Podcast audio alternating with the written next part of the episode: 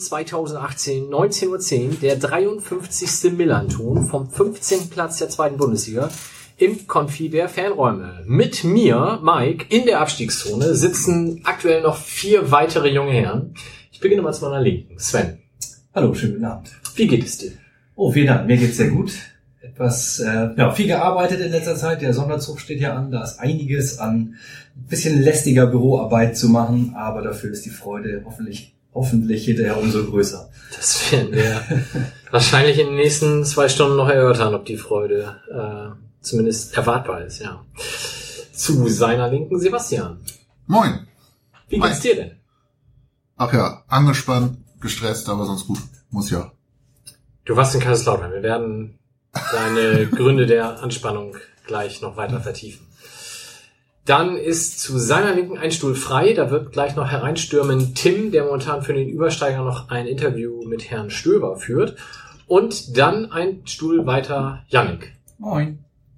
Yannicks Stimme kennt ihr vielleicht aus den Vor- und Nach den Spielgesprächen. Geht's dir auch gut? Ja, durchaus. Ich freue mich hier zu sein.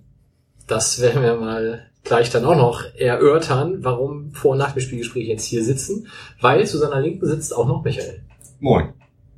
Fantastisch. Du bist in Rot-Schwarz gestreift. Mhm. Da hätte ich jetzt nach gestern und Rom eher eine andere Farbkombination italienischer Vereine erwartet. Hast du wahrscheinlich gar nicht Ist gesehen. so einfach. nur. Doch, habe ich gesehen. Bisschen sogar. Nee, äh, ja. Back in Black. Sehr gut. Yannick und Michael kennt ihr die Stimmen wahrscheinlich von den Vor- und Nach dem Spielgesprächen und da werden wir dann die zweite Hälfte mit bestreiten. Die beiden werden so ein bisschen erzählen, was da so äh, alles ansteht, was gemacht wird und werden dann am Ende auch noch dazu aufrufen, dass sie gerne Verstärkung haben wollen würden. Wer das also in seiner privaten Zukunft sieht, der sollte unbedingt dranbleiben. Ansonsten sprechen wir heute über die Spiele in Kaiserslautern gegen Sandhausen und in Aue. Wir haben weiterhin unsere beliebte neue Rubrik und sonst so. Wir zumindest aktuell haben noch keinen Wilko liest aus alten Übersteigern, aber Wilko sagte schon, das wird ein bisschen knapp zeitlich. Vielleicht sendet er das noch nach, dann packen wir das hinten dran. Ansonsten hoffentlich nächstes Mal wieder. Und dann eben zweite Hälfte mit Vor- und Nach den Spielgesprächen. Beginnen wir mit dem Spiel in Kaiserslautern. Und ich habe mir erlaubt, das äh, Tonfragment der AFM rauszuschneiden von Till und Georg, die uns jetzt einmal kurz erzählen werden, wie das da so war. Viel Spaß. Aber Avevor geht sehr gut dazwischen mit einem hohen, weiten Ball nach vorne. Die Ball kommt als Kerze runter. Da ist Alagi dazwischen. Alagi alleine vom Tor wird festgehalten. Und es muss Elfmeter für den FC St. Pauli geben. Und der Schiedsrichter zeigt auf den Elfmeterpunkt. Es hat diese Kerze gegeben und ein Laufduell mit Alagui Und und, und eine rote Karte sogar. Jetzt für laut. Ich kann nicht erkennen, welcher Spieler das ist. Hast du es gesehen? Das ist Carlsen Bracker? Ich kann es nicht erkennen. Also, es hat äh, diesen ganz, ganz langen Ball gegeben von Avevor. Ball kommt runter. Ich glaube, Müller hat auch rot bekommen, wenn ich das jetzt richtig Ja, gesehen habe. zweimal kann, äh, würde mich dann doch wundern, irgendwie. Aber der Spieler, der jetzt hier runtergeht, äh, also definitiv äh, ein lauterer Spieler verlässt den Platz. Ich kann die Nummer, das ist die Nummer 23. Doch ja, Young Ingvar Carlsen Bracker. Wie gesagt, es hat diesen ganz, ganz langen Ball gegeben von äh, äh, Avevor. Ball kommt ungefähr bei 20 Meter einmal auf. Dann gibt's ein Laufduell zwischen Alagui und Carlsen Bracker. Alagui ist vor Carlsen Bracker am Ball im 16er, wird am Trikot festgehalten, lässt sich gar nicht fallen, gar nichts. Äh, Schiedsrichter sieht das sofort. Rote Karte weiß ich nicht, letzter Mann kann man immer diskutieren. Allerdings, ich meine, er stand bei 12, 13 Metern vorm leeren Tor. Insofern ist auch diese Entscheidung okay. Aber der Elfmeter völlig in Ordnung. Aziz Boadus hat sich den Ball jetzt zurechtgelegt. Und äh, da stehen noch Lauterer dazwischen. Jetzt ist Benjamin Kessel, der da nochmal wie vorbeigeht. Und ein anderer Lauterer Spieler, nämlich Stiebe Wukur, geht nochmal zu seinem Torhüter äh, Marius Müller und äh, zeigt ihm irgendwas an oder sagt ihm, in welche Ecke vielleicht äh, Aziz Boadou schießen wird. Gucken wir mal. Auf jeden Fall hat Aziz Boadou den Ball am Elfmeterpunkt liegen. Wir haben die 72. Spielminute und äh, Schiedsrichter Willenborg stapft noch einmal durch den 16er, sagt den Lauterern, ihr bitte alle zurück. In diesem Augenblick ist angeschlichen Boadus läuft an, schießt und Tor, Tor, Tor vom Schützen aus gesehen, links unten, Tor für den FC St. Pauli, 0 zu 1 in der 73. Spielminute. Aziz Boadus läuft jetzt in den gut gefüllten Gästeblock, lässt sich feiern, Tor für den FC St. Pauli, 0 zu 1 in der 73. Spielminute. Zu Osave, der in 1 gegen 1 da versucht, dann den Ball ins Zentrum spielt. Da die Lauter haben zu viel Platz und äh, da geht zum Glück äh, St. Pauli dazwischen und äh, noch ein Schussversuch der Lauterer und wieder geklärt diesmal von äh, Philipp Ziereis und dann legt sich für meine Begriffe Benjamin Kessel einfach hin, äh, 22, 23 Meter halbrechte Position vom Tor und bekommt einen Freistoß, schnell ausgeführt der Lauterer und Schuss 1-1 Tor. Scheiße, nicht aufgepasst. Wir sind auch echt dem Lacke, Entschuldigung, das war so eine einfache Situation, ey, wie doof war das denn? Und jetzt ist jetzt auch Benjamin Kessel provoziert noch ein bisschen und äh, wird dann jetzt geschubst von Bernd Nerik, weil er sich vor Philipp Ziereis aufstellt und dann noch irgendwie groß mit den Armen rumrudern. Aber so ein blödes Tor zu fangen, das ist wirklich selten ärgerlich. Es gibt den Freischuss für Lautern. Alle St. Paulianer gucken in der Gegend rum. Ja, Demelacke. Selten dämlich. Sebastian, du warst da. Erzähl doch mal. Reden wir über Fußball oder die Auswärtsfahrt? Äh, Fang doch mal mit Fußball an. Ähm, ich weiß nicht, ich fand das Spiel so ein bisschen zweigeteilt. Erste Hälfte oder anders bis zu dem Tor fand ich uns defensiv relativ sicher und es gab so ein paar ganz gute Offensivversuche. Ich fand Alagui eigentlich auch gut für seine Verhältnisse. Ähm, Elber fand ich Was soll komplett. das denn heißen? Er wird ja sonst gerne mal negativ herausgehoben. Das gefällt mir in letzter Zeit eigentlich besser. Eigentlich vorbehaltlich der, egal, zwei Spiele nachlautern. Ähm, Elber völlig berechtigt fand ich irgendwie der Gästeblock stand so, steht halt relativ weit oben, aber eben hinter dem Tor, hinter dem dann auch der Elber war. Von daher war das aus unserer Sicht ganz gut zu erkennen und ich hielt es auch aus dem Block heraus schon für einen sehr eindeutigen Elber. Also irgendwie, es gab um mich rum so ein paar, die irgendwie gepöbelt haben, was lässt er sich da fallen? Habe ich irgendwie nicht verstanden, oder was, was soll das? Also ich meine, war klar irgendwie an der Schulter festgehalten, so. Ähm, Wie, es haben im St. Pauli-Blog Leute geschrien, warum er sich nicht fallen lässt? Oder warum Nein, eher, dass das doch kein Elber sei und Alagui irgendwie simuliert hätte oder so. Bei uns im Blog? Ja, habe ich auch nicht verstanden. Ey, was, was für Leute bei uns rumlaufen. Ja, das frage ich mich ja sowieso. Okay. Ähm, ich hatte ein bisschen Sorge, dass Boadus den tritt und dann irgendwie wieder versemmelt, weil es ist jetzt mal unabhängig von Einsatz oder nicht, glaube ich auch einfach nicht seine Saison gerade so. Hat dann ja getroffen. Ähm, und über das Gegentor muss man irgendwie nicht reden. Selten dämlich fasst es unzureichend ärgerlich zusammen, aber Alter. Unfassbar. Ich glaube, Yannick hatte genickt eben, als, ich weiß nicht mehr, Till oder Georg sagten, Kessel lässt sich fallen. Ja, also ich habe mir äh, in Vorbereitung auf heute nochmal die, die Wiederholung zumindest bei St. Pauli TV angeguckt und äh, ja, also das war nicht wirklich ein Freistoß, wohingegen der Elfer, da würde ich Sebastian zustimmen, auf jeden Fall einer war, weil äh, Alagi wird da auf jeden Fall von den, also von der Schulter schön, schön runtergezogen. Also der, der Gegenspieler liegt schon auf dem Boden, hat ihn immer noch so am Ärmel, also das Trikot hält ganz gut. Ähm, nee, und dann gibt es zu Recht Rot gegen den, einen der mit äh, besten Namen in der zweiten Liga, Jan-Ingvar Carlsen-Wacker. Sehr großartig. Genau, und also der, der Freistoß darf so nicht passieren. Also da sind sie irgendwie, weiß ich nicht. Als wenn irgendwie das, da zwei Altersklassen Unterschied wären und die einen machen ein Testspiel gegeneinander und die kennen sich schon ein bisschen aus, ein bisschen ausgefuchster oder so. Ja, Das- Altintop, äh, ne? Der Fuchs halt, aber trotzdem. Ja, aber wir, wir hatten, zwei, drei Jahre her hatten wir das mal eine Weile, dass man den Eindruck hatte, die sind alle extrem naiv da auf dem Platz. Und dann, ich weiß nicht, ob das mit Linen kam oder so, fing es an, dass die sich, wenn der Gegner einen Freistoß hatte oder so, eigentlich immer sich einer davor stellte oder nochmal einen Fuß auf den Ball oder so, wo ich schon den Eindruck hatte, dass das auch von außen kam und bewusst passiert ist. Und in dem Fall keiner. So, und das Das darf halt jetzt- einfach nicht passieren. Alagui steht direkt daneben, so. Das wäre so in der C-Jugend so, dass du dich dann vor Ja, stellst, so. fertig. Ich wollte es auch sagen, ich hätte D-Jugend gesagt. Okay. Und genau, und Alavi steht ja nicht nur daneben, der geht ja tatsächlich dann irgendwie spazieren und erzählt irgendwie Ja. was. E- Egal, ob der Freistoß jetzt berechtigt war oder nicht. Ich fand das auch sehr, sehr plumpen Schubser in einer nicht wirklich gefährlichen Situation, aber in einer ziemlich gefährlichen Position. Ihr So. seid viel cleverer verteidigen müssen. Das war sehr ärgerlich. Auch wenn es kein Foul war, trotzdem muss er das cleverer machen. Also, Ja. so.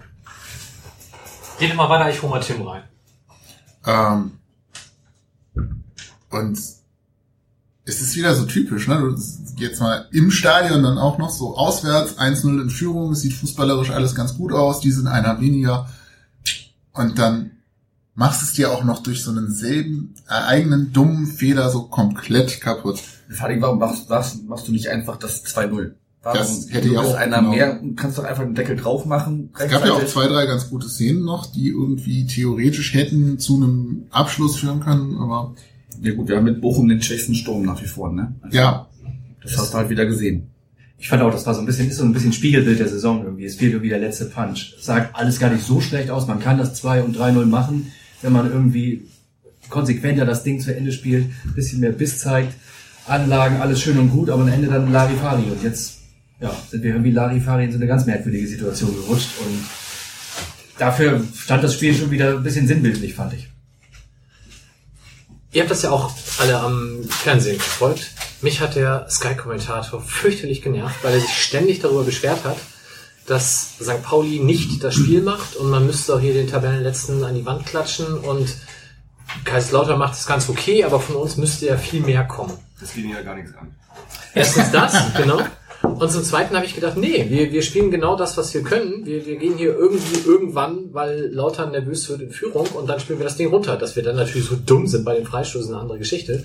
Aber ich fand jetzt sein- seine Kritik irgendwie sehr überzogen. Ist euch das gar nicht so aufgefallen? Ja, vor allem, wie viel da waren wir denn zu dem Zeitpunkt? Also klar, die waren 18, aber wir waren jetzt auch nicht äh, unter den ersten sechs oder so. Also, Ja, aber wir hätten, glaube ich, wieder oben rankommen können, was ja nicht schwer ist momentan. gerade sagen. Ähm, deswegen hat er, glaube ich, da einfach von uns mehr erwartet. Aber nun gut.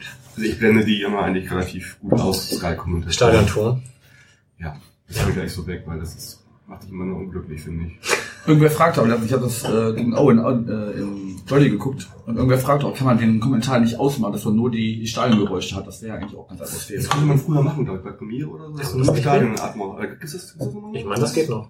Gab's. Aber keine Ahnung, ich habe seit einem Jahr kein Sky mehr, aber Ich habe nur noch Sky Go äh, über jemanden und deswegen glaube ich auch. Ja, Ich hatte einen englischen daran. Kommentar. Ja, auch schön. Aus So. Thailand oder was? Und damit begrüßen wir Tim in der Runde. Hallo. Oh Gott. Haucht er ins Mikro. hallo Tim. Schön wieder hier zu sein. Und wir freuen uns auch. Magst du ganz kurz erzählen, wo du eben warst und was der Übersteigerleser demnächst da erwarten darf? Ja, wir hatten gerade ein äh, hochinteressantes Interview mit Uwe Stöver. Das war auch, ähm, ich weiß gar nicht, ob- also es ist ja natürlich noch nicht freigegeben, deswegen darf ich ja gar nicht so viel darüber Sag nur, wen wir kaufen. Das ist ja noch nicht freigegeben, so. deswegen Oder verkaufen. Es war ganz schön, war ganz schön. Ähm, so viel kann ich sagen, Uwe Stöver, der ist natürlich, ist natürlich ein alter Hase, ne? Der kann sich auch aus so der ein oder anderen kritischen Frage redet der sich dann ganz schön gut raus. Und äh, so gut kann ich dann auch nicht nachfragen, dass dann doch da irgendwie nochmal was rauskommt oder naja. Ganz schön war, dass ähm, Markus Koczynski danach noch gekommen ist. Oder was heißt danach, sondern während des Interviews, zum Ende des Interviews, weil wir die Redezeit natürlich maßlos überschritten haben. Und dann haben wir den auch gleich nochmal verhaftet für zwei, drei Fragen. Und das ist, glaube ich, ein ganz gutes Interview geworden. Nachzulesen im Übersteiger Nummer 132. Erscheint zum letzten Heimspiel. Da ist äh, der Redaktionsschluss schon vorbei, habe ich gelesen. Ja, aber da haben wir uns vertan beim Redaktionsschluss. Irgendwie haben, irgendwie haben wir nicht mehr, haben wir das Rechnen verlernt. Äh, Redaktionsschluss war jetzt letzten Montag, aber es ist natürlich Quatsch. Eigentlich ist er nächsten Montag. Okay. Aber selbst Also das läuft. schafft, aber mit dem Interview schaffen wir das auf jeden Fall nicht, weil äh, Freigabe und so. Um mal kurz eine kritische Frage einzuwerfen. Da steht Markus Kautzinski und du verhaftest ihn für den Übersteiger, aber fragst nicht, ob er zum Millanton kommen möchte? Ja, die ist angebracht, die kritische Frage.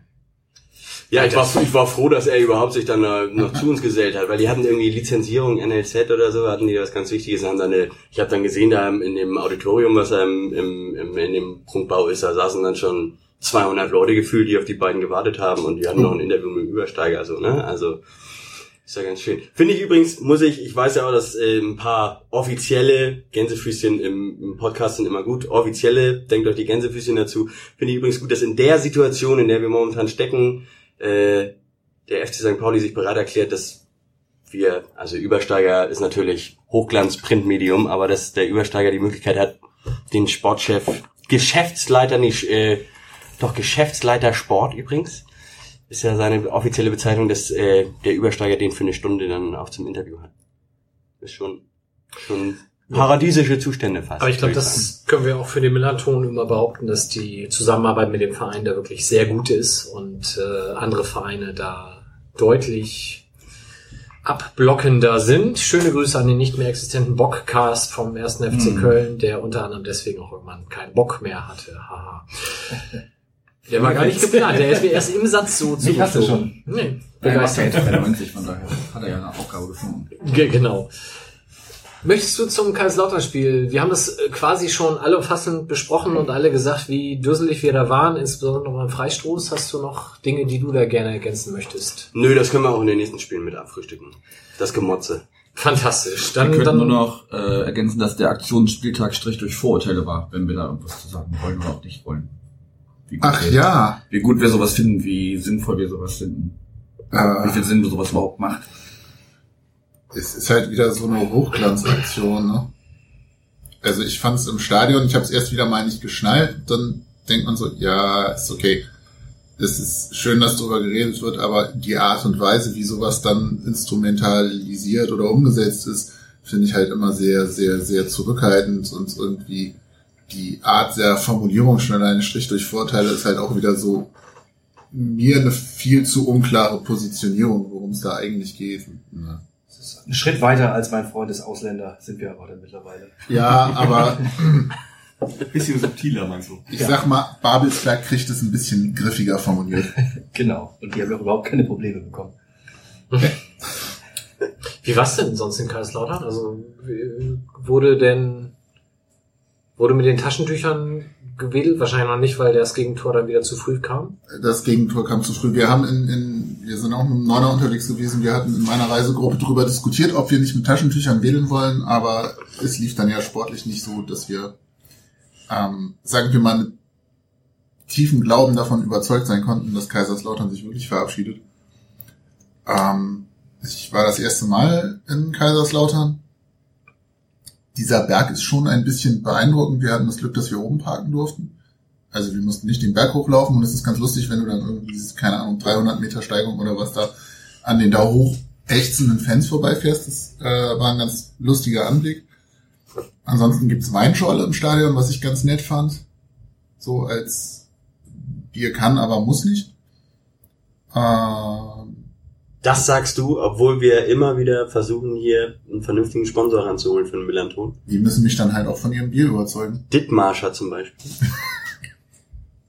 Oder Ratsherren, wenn ich hier so auf den Tisch gucke. Ja, ein paar andere Ideen. Beides genommen. Aber Kann uns ja jemand überzeugen.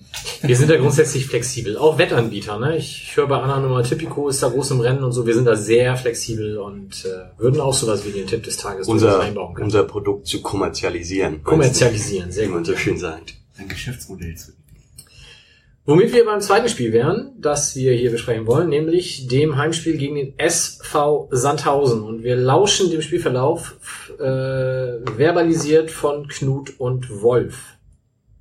Ja, Abelbohr war dabei, Gislason war im Abseits und das ganze Torentfernung 35, 36 Meter. Zielreis hat den ruhenden Ball vor sich. Jetzt kommt der Freistoß mit dem rechten Fuß. Etwas links von der Mitte kommt der Ball runter. Auf den Kopf von Boadus. Alagui am 16 hat gute Position. Braucht zu lange. Und wieder raus auf die Linksseite. Mölle-Dali noch im 16er. Mölle-Dali schießt auf Tor flach. Abgefällt. Tor! Alagui! Den stolpert er irgendwie rein, Sami Alagui.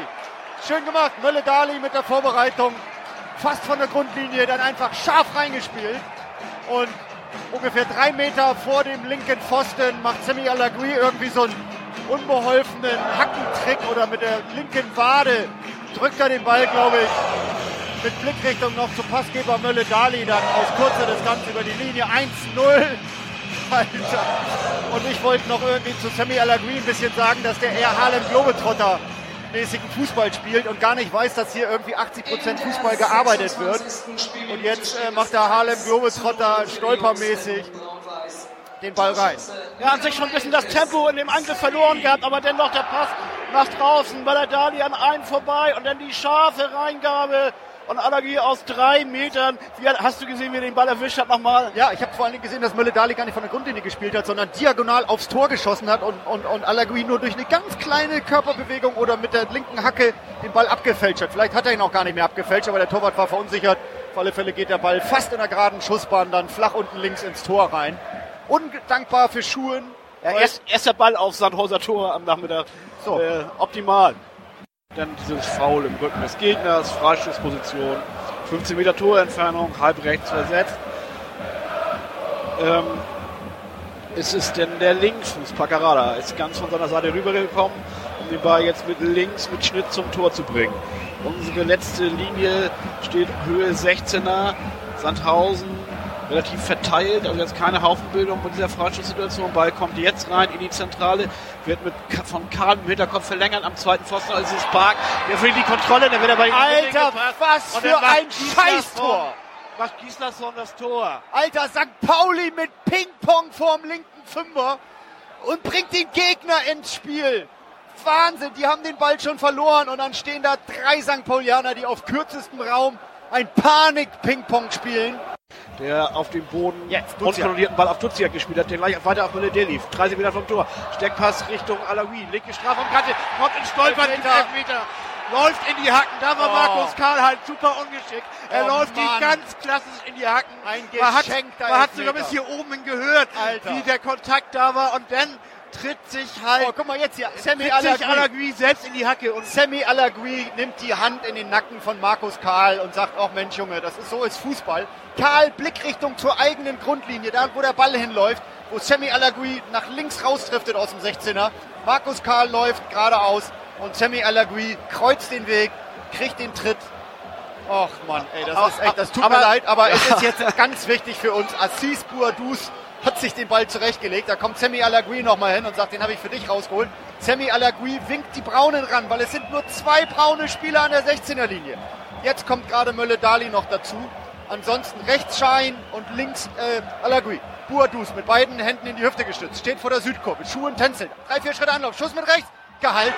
Gehalten mit der linken Hand. Flach unten rechts. Bouadouz mit einem kläglichen Elfmeter. Kein Ah, Druck dahinter. Super, ich habe auf Schulen geachtet. Schuhen- Der, der hat, hat getänzelt, der hat einen Schritt nach vorne gemacht. Der hat sich also auch nach vorne bewegt, schon bevor, noch im Anlauf. Er hat dann einen Schritt nach rechts gemacht und dann, Nach links abgedrückt. ja, und dann nach links abgedrückt. Hat Also mit hat, der linken Hand den Ball Ja, gestoppt, mit ja, der rechten ja. Hand drauf. Also er wusste noch, dass er letzte gegen Düsseldorf, hat er ihn mich links unten gemacht. Und So war das. Knut und Wolf zunächst mal zu Alaguis Harlem Globetrotters Auftritt beim 1 zu 0. Da herrschte hier noch Erheiterung.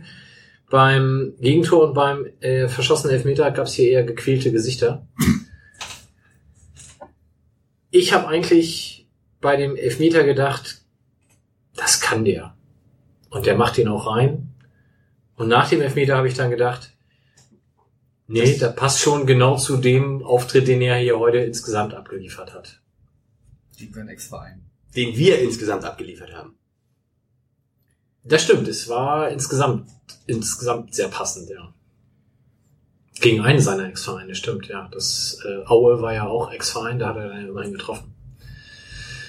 Ne, aber er war jetzt zuletzt bei Sandhausen. uns kam. Äh, Genau. Ja, Tim, Ich war mit meiner zweieinhalbjährigen Tochter im Stadion. Die hat die ganze das zweite arme Halbzeit, Kind. die hat die ganze zweite Halbzeit auf meinem Arm geschlafen. Ich hatte sehr starken Muskelkater. Aber, ich möchte betonen, aber sie hatte vollkommen recht, dass sie geschlafen hat. Denkt denn keiner Und- an die Kinder? Wir denken keiner an die Kinder. Na, sie hat natürlich so Mickey Maus Öhrchen gehabt, hier die dicken. Das meine ich Äh, nicht. und aber, ja, da, hast du voll, da hast du vollkommen recht. Und ich habe, es war natürlich Ostern, Familie und so, dann nimmt man halt mal die Familie mit ins Stadion. Aber ich muss auch dazu sagen, dass ich wusste genau, was für ein, Entschuldigung, was für ein scheiß Kackspiel das wird.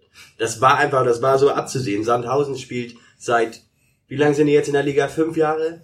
Spielen die, spielen die immer nur dieses destruktive, oh, wir stellen uns hinten rein, gucken, was passiert, wenn wir unentschieden am Millantor holen, vor den Fans, dann spielen wir, holen wir einen Punkt und dann sind wir alle zufrieden, dann gehen wir wieder nach Hause und wir kriegen es halt auch nicht geschissen. Und wir spielen auch nur Umschaltfußball und da kommt halt sowas bei raus, so ein Gegurke. Und es zeigt auch die beiden Tore, das 1-1, das sind zweimal so Diller-Tore.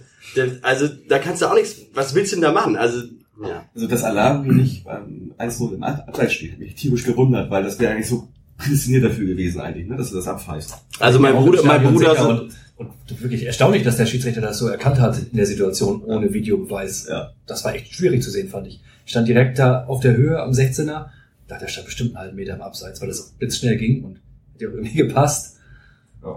Ich habe Also meine mein- Tore nicht gesehen, leider. Ich war ja einmal pinkeln und einmal mit dem Feuerzeug runtergefahren und eins dann. Das Feuerzeug runtergefallen. Beste Ausrede. Beide Tore. also mein Bruder meinte zum, auch zum 1-0 von Alagi, du sagst, es war blitzschnell. Mein Bruder meinte, er hatte einfach keine Chance mehr auszuweichen. Er hat doch schon Glück gehabt, ne? Also wirklich ein Bruchteil der Sekunde später steht er im Abseits. Das, Quasi angeschossen. aber gut, der hat da das Optimales für. Timing. Genau. Ja. Was Schlechtes über unsere Spieler. Ups. Och.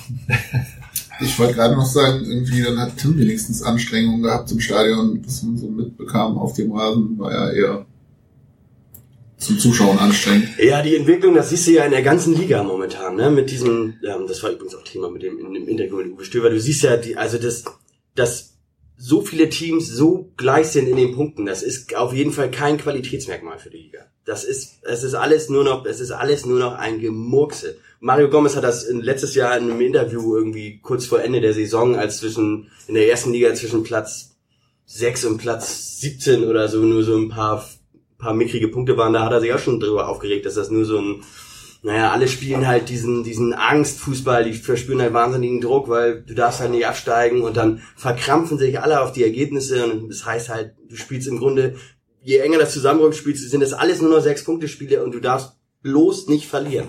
Und dabei kommt sowas raus, so ein Gemurkse kommt dabei raus. Und dann spielen wir gegen Kaiserslautern so ein Gemurkse, wir spielen gegen Sandhausen so ein Gemurkse, wir spielen auch gegen Aue so ein Gemurkse. Und wir haben jetzt, wenn ich sehe, was für Gegner wir noch jetzt noch kommen, ne, jetzt kommt Union, die haben auch 36 Punkte. Was meinst du, was wie die Hosen da voll sind?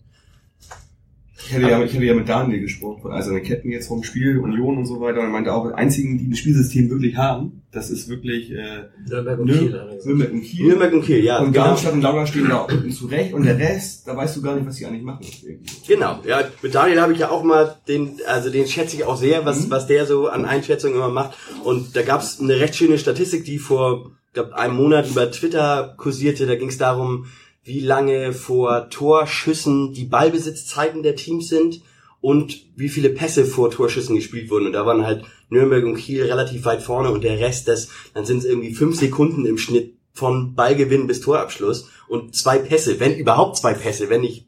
Und das ist halt das, also dieser extreme Fokus auf nur noch Fehlervermeidung und nur noch Umschaltfußball, der macht die Liga so unattraktiv. Das ist echt grauenvoll.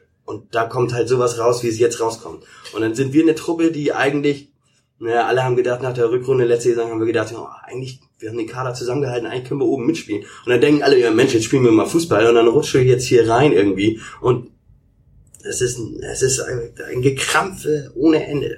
Aber findest du denn, dass das ein Merkmal der Liga ist? Ich finde, es ist in der Bundesliga und wahrscheinlich in den meisten anderen Ligen nicht fürchterlich anders, oder? Ja, Pep Guardiola hat das mal gesagt. Bundesliga, also die Bundesliga ist eine Konterliga. Da, in, also in, in anderen Ligen, klar, Klopp etabliert das gerade mit Liverpool, dieses massive Gegenpressing, der etabliert das gerade in der Premier League.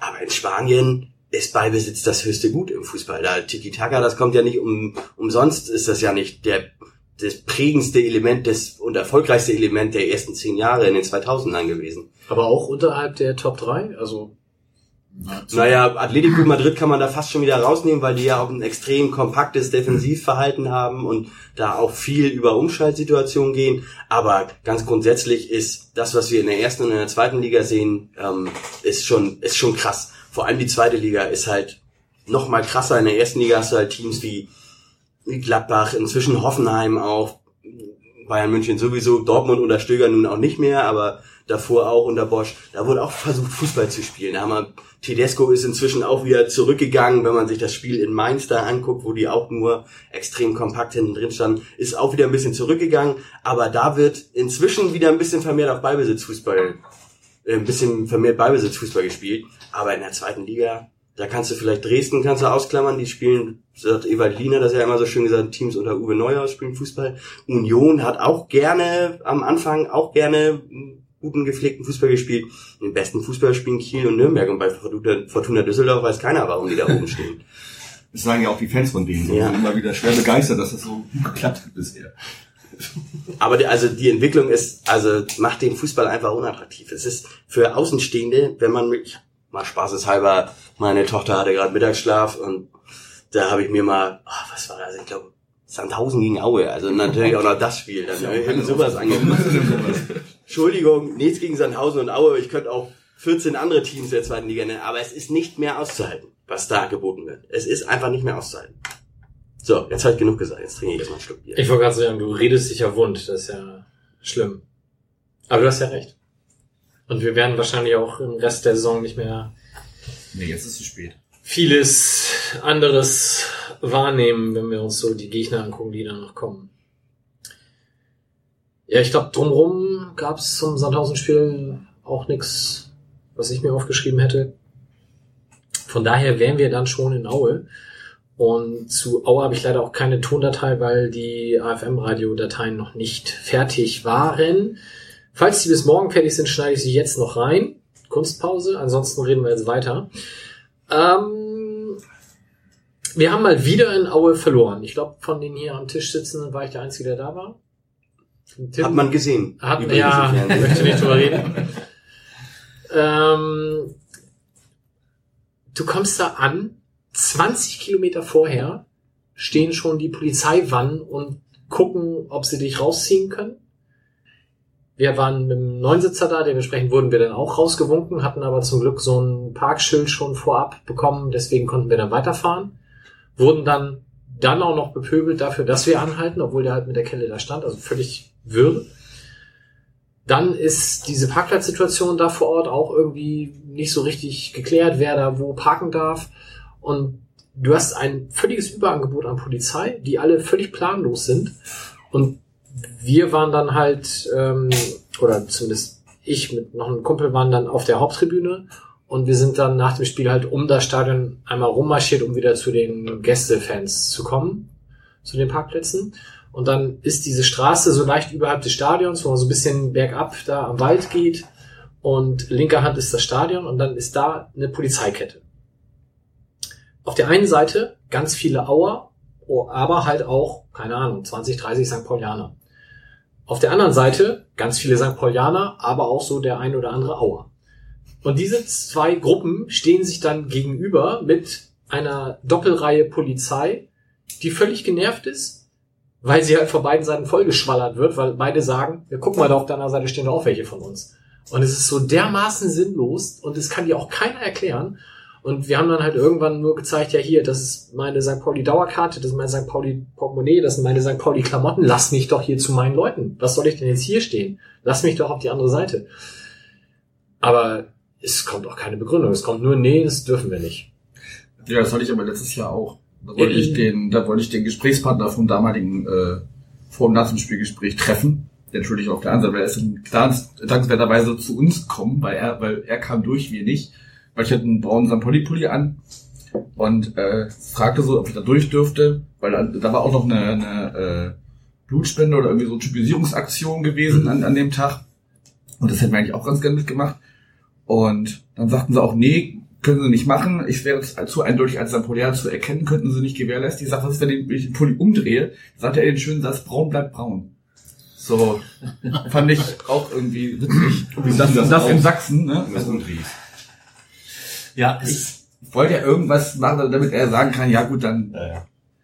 Nee, aber ne, willkommen in Sachsen kann man da eigentlich so sagen. Es ist jedes Jahr genau das Gleiche, ne? Also so, ich war jetzt, ich war ja nicht da. Meine Kolleginnen und Kollegen waren vor Ort und ähm, als sie auf der Teamsitzung dann, als wir das Spiel detailliert und die Rahmen äh, detailliert besprochen haben, habe ich gedacht, krass, das ist genau wie im letzten Jahr. Brauchst auch gar nicht hinfahren, weißt sowieso, was los ist. Ne? Angefangen von Polizei stoppt die Busse auf und will mal eben in die Busse reingehen mit der Begründung, wir müssen hier mal nachgucken, wer hier so drin ist. Und, ähm, das ist der Wahnsinn. Dann Stau vor Ort, Orga, alles unterirdisch mit der Straße da, was du beschrieben hast, und setzt sich dann fort beim Ordnungsdienst.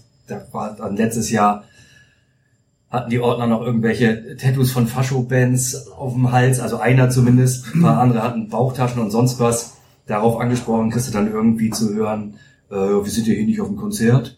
Ja, genau, deswegen ist es hier völlig deplatziert. Dieses Jahr war es dann so, äh, dass sich die Ordner, als es dann ein bisschen stressiger wurde, äh, Mundschutz, Zahnschutz reingeklemmt haben oder Protektorenhandschuhe angezogen haben. Ähm, also es ist jedes Jahr der gleiche Film. Diesmal war es, glaube ich, sogar ein anderer Ordnungsdienst. Aber es scheint irgendwie ein bisschen an der Luft zu liegen da. Und Ja, an, den, an den sächsischen Polizeigesetzen noch oben drauf. War denn dieses Monstergerät, dieser Monsterpanzer, den Sie sich besorgt haben, gedacht. im Einsatz zumindest? Den sie so um, umswitchen können, ne? Ja, ja, genau. Wo Ah, den habe ich nicht gesehen. Nee. Also es war auch irgendwie keine feindliche Atmosphäre, also auch letztes Jahr ja nicht. Also wir mussten letztes Jahr musste ich von der anderen Seite durch diese Kette durch, weil wir damals das Auto halt in äh, auf einem anderen Parkplatz geparkt hatten. Ähm, da standen wir genauso an dieser Kette, wie wir, wie ich dieses Jahr da stand. Aber auch da war es völlig entspannt. Also gab keinen Stress. Aber hier war doch auch noch nie was, wenn die hergekommen sind, oder? War da schon mal was mit Aue? Gar nichts irgendwie, oder? Also ich würde sagen, so mit der Normalo-Fanszene, die ja relativ groß und dominierend da ist, nie irgendwelche groß, großartigen Schwierigkeiten mitbekommen. Du hast wahrscheinlich also immer überall irgendwie einzelne Patienten. klar. Aber Ja. so der ganze Stress wird da ganz offensichtlich von außen reingebracht. Dieses Jahr war es dann ja so die Einsatz, äh, Einlasssituation, die ich beschrieben habe, wo es dann auf einmal hektisch wurde. Da ging es dann darum, dass eine größere Gruppe von uns äh, Schlauchschals um hatte, die dann da als unter das Vermummungsgesetz fallen. Während auf der anderen Seite irgendwie eine, auf der Heimseite eine große Verteilaktion von irgendwelchen Halstüchern am gleichen Tag parallel gelaufen ist. Da fasst man sich dann schon an den Kopf. Gut, das kann man dann noch diskutieren, aber es ist halt absurd in der Situation dann wirklich zu erleben, wie sich eine Situation äh, völlig ohne Sinn und Verstand und auch wirklich ohne Grund und Nutzen äh, aufschaukelt dadurch. Und da fragt man sich schon, ob dann irgendwie so, ja, was da das höchste Gebot ist, ob es wirklich Verhältnismäßigkeit ist und tatsächlich äh, das Ziel, die Veranstaltung ruhig und entspannt über die Bühne zu bringen, da muss man dran zweifeln. Also an den Fangruppen liegt es tatsächlich in der Regel speziell auch da nicht. Nee, aber die Eskalation geht anders. Also, Ganz sicher, ja. Aber voll war's, ne? Zumindest in, auf dem Es war- es ziemlich, ziemlich voll aus. Genau, es war Rekordbesuch für Aue. Die haben jetzt das Stadion ja fertiggestellt und äh, es waren 14.000 Zuschauer da. So voll war es da noch nie. Ich weiß gar nicht, wie viele ins alte reinpassten, aber für das neue war es dann auch dementsprechend Rekordzahl. Stimmung war auch okay, wobei natürlich dann entsprechend bei uns ähm, nach dem 0 zu 1 einmal sehr laut äh, Aufwachen, Aufwachen skandiert wurde. Ähm, danach fand ich unsere Kurve eigentlich ein bisschen lauter, auch als den Heimbereich, zumindest bis zum 2 zu 1. Und ähm, ja. Aber machen wir vielleicht ganz kurz den sportlichen Part einmal. Das 1 zu 0 für Aue fiel in der 25. durch einen abgefälschten Schuss von Clemens Fandrich, der die Hacke von Avevor trifft und dadurch äh, Himmelmann überlupfen kann. Das 1 zu 1 erzielte Assis Boadus in der 44. Wobei ich drei Viertel des Tores an äh, Herrn Buchtmann geben wurde. Und das 2 zu 1 erzielt dann Mario Kvesic per Elfmeter in der 82. nachdem Bubala sich da ein bisschen hat düpieren lassen. Ich habe eine Frage zum 1-0. Also ich habe selber, wie gesagt, zu manch anderen hier am, am Tisch, äh, nie im Verein Fußball gespielt, sondern auf dem Bolzplatz. Aber lerne ich da nicht irgendwie mich anders, also wenn ich den Ball, entweder drehe ich mich ganz weg, aber doch nicht so mit so, mit der Hacke noch so in der Luft, oder das sah irgendwie sehr falsch aus. Ja, du versuchst den Körper so, also die Körperfläche so breit wie möglich zu machen. Nein, er dreht sich ja nur- weg. Ja, aber er dreht, er dreht sich ja so seitlich und versucht das Bein noch rauszulassen, um gerade unten die, die Körperfläche äh, Fläche so groß wie möglich zu machen. Also ihm würde ich auch keinen Vorwurf machen. Das Problem ist wieder, das ist wie das Gegentor hier zu Hause gegen Darmstadt in der Rückrunde. Das ist so ein Übergabefehler. Ne? Ja, da ist der, keiner da, der, der- Typ der läuft übernimmt. durch, der Fandrich läuft durch und da rückt keiner raus. Buchtmann, du siehst das in der was an. Zeitlupe, Buchtmann schreit schon die ganze Zeit, weil Buadus da hinterher Genau, trottet. Buadus. Und ah, es ist zum Kotzen. Entschuldigung. Ich bin Also wenn, wenn, wenn ihn der da gehen? drei, vier Sekunden so gehen kann, dann ist ja, Ja. das völlig falsch gelaufen. Also, also. Also Boadus wäre da eher der Vorwurf zu machen als Avevor aus meiner Sicht, weil er hätte vielleicht, also ich weiß auch nicht, ob er ihn erreicht, aber er hätte ihn zumindest ein bisschen mehr unter Druck setzen können, dass er da vielleicht nicht ganz so in Ruhe abschließen kann. Ja, meine Kann ist nicht auch noch einen Schritt raus machen? Ja, nur dann hat er sich hinter sich wieder ein Loch. Das Ja, Ja, es ist halt ein klassisches, eine klassische Übergabesituation, in denen halt die Abstimmung passen muss. Und die ist nicht das erste Mal, dass es nicht passt in so einer Situation. Und dann ist ja klar, dass der so ein Ball auch noch abgefälscht wird und dann eiert der halt rein. Das sieht natürlich total doof aus mit Avevor, aber Schuld hat der man sagt überhaupt nicht. Also der stand da halt einfach. Ja, zumal wenn der so einsam auf die letzte Kette zulaufen kann, ist halt vorher was schiefgelaufen. Genau. So. Ja, das haben wir dann noch reparieren können. Ähm, Christopher Buchmann mit einer Energieleistung, wie er sich da durchtankt, den Ball zweimal zurückholt und dann halt auch noch das Auge hat, Assis Boadus auf der linken Strafraumecke anzuspielen, der den dann auch relativ humorlos reinmacht. Im Stadion habe ich gedacht, geil abgeschlossen, als ich es im Fernsehen nochmal gesehen habe, habe ich so ein bisschen gedacht, den kann Mendel auch halten an einem guten Tag. Aber war natürlich auch eine kurze Distanz und damit war dann eigentlich erstmal gut und so um und bei 75. Minute sagte ich dann zu meinem Nebensitzenden, ja, der Punkt hilft uns mehr als Aue, das ist schon so okay, da können wir dann so lassen. Und dann kam halt die 82. Minute und Bubala steht mit der rechten Körperhälfte zum eigenen Tor und nimmt den Ball dann mit dem linken Außenriss nicht an, statt den rechten Fuß zu nutzen und sieht dann dementsprechend blöd aus.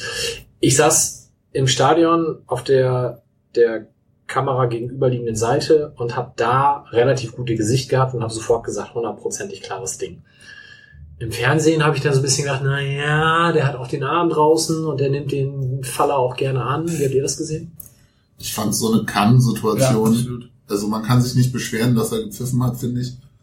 Weil Bubala sich da schon ein bisschen dämlich anstellt, nicht nur mit der Ballannahme, sondern auch dahinter irgendwie dann versucht hinterherzukommen und sich äh, gefühlt auch so ein bisschen am Gegner festhält, Kopf, whatever.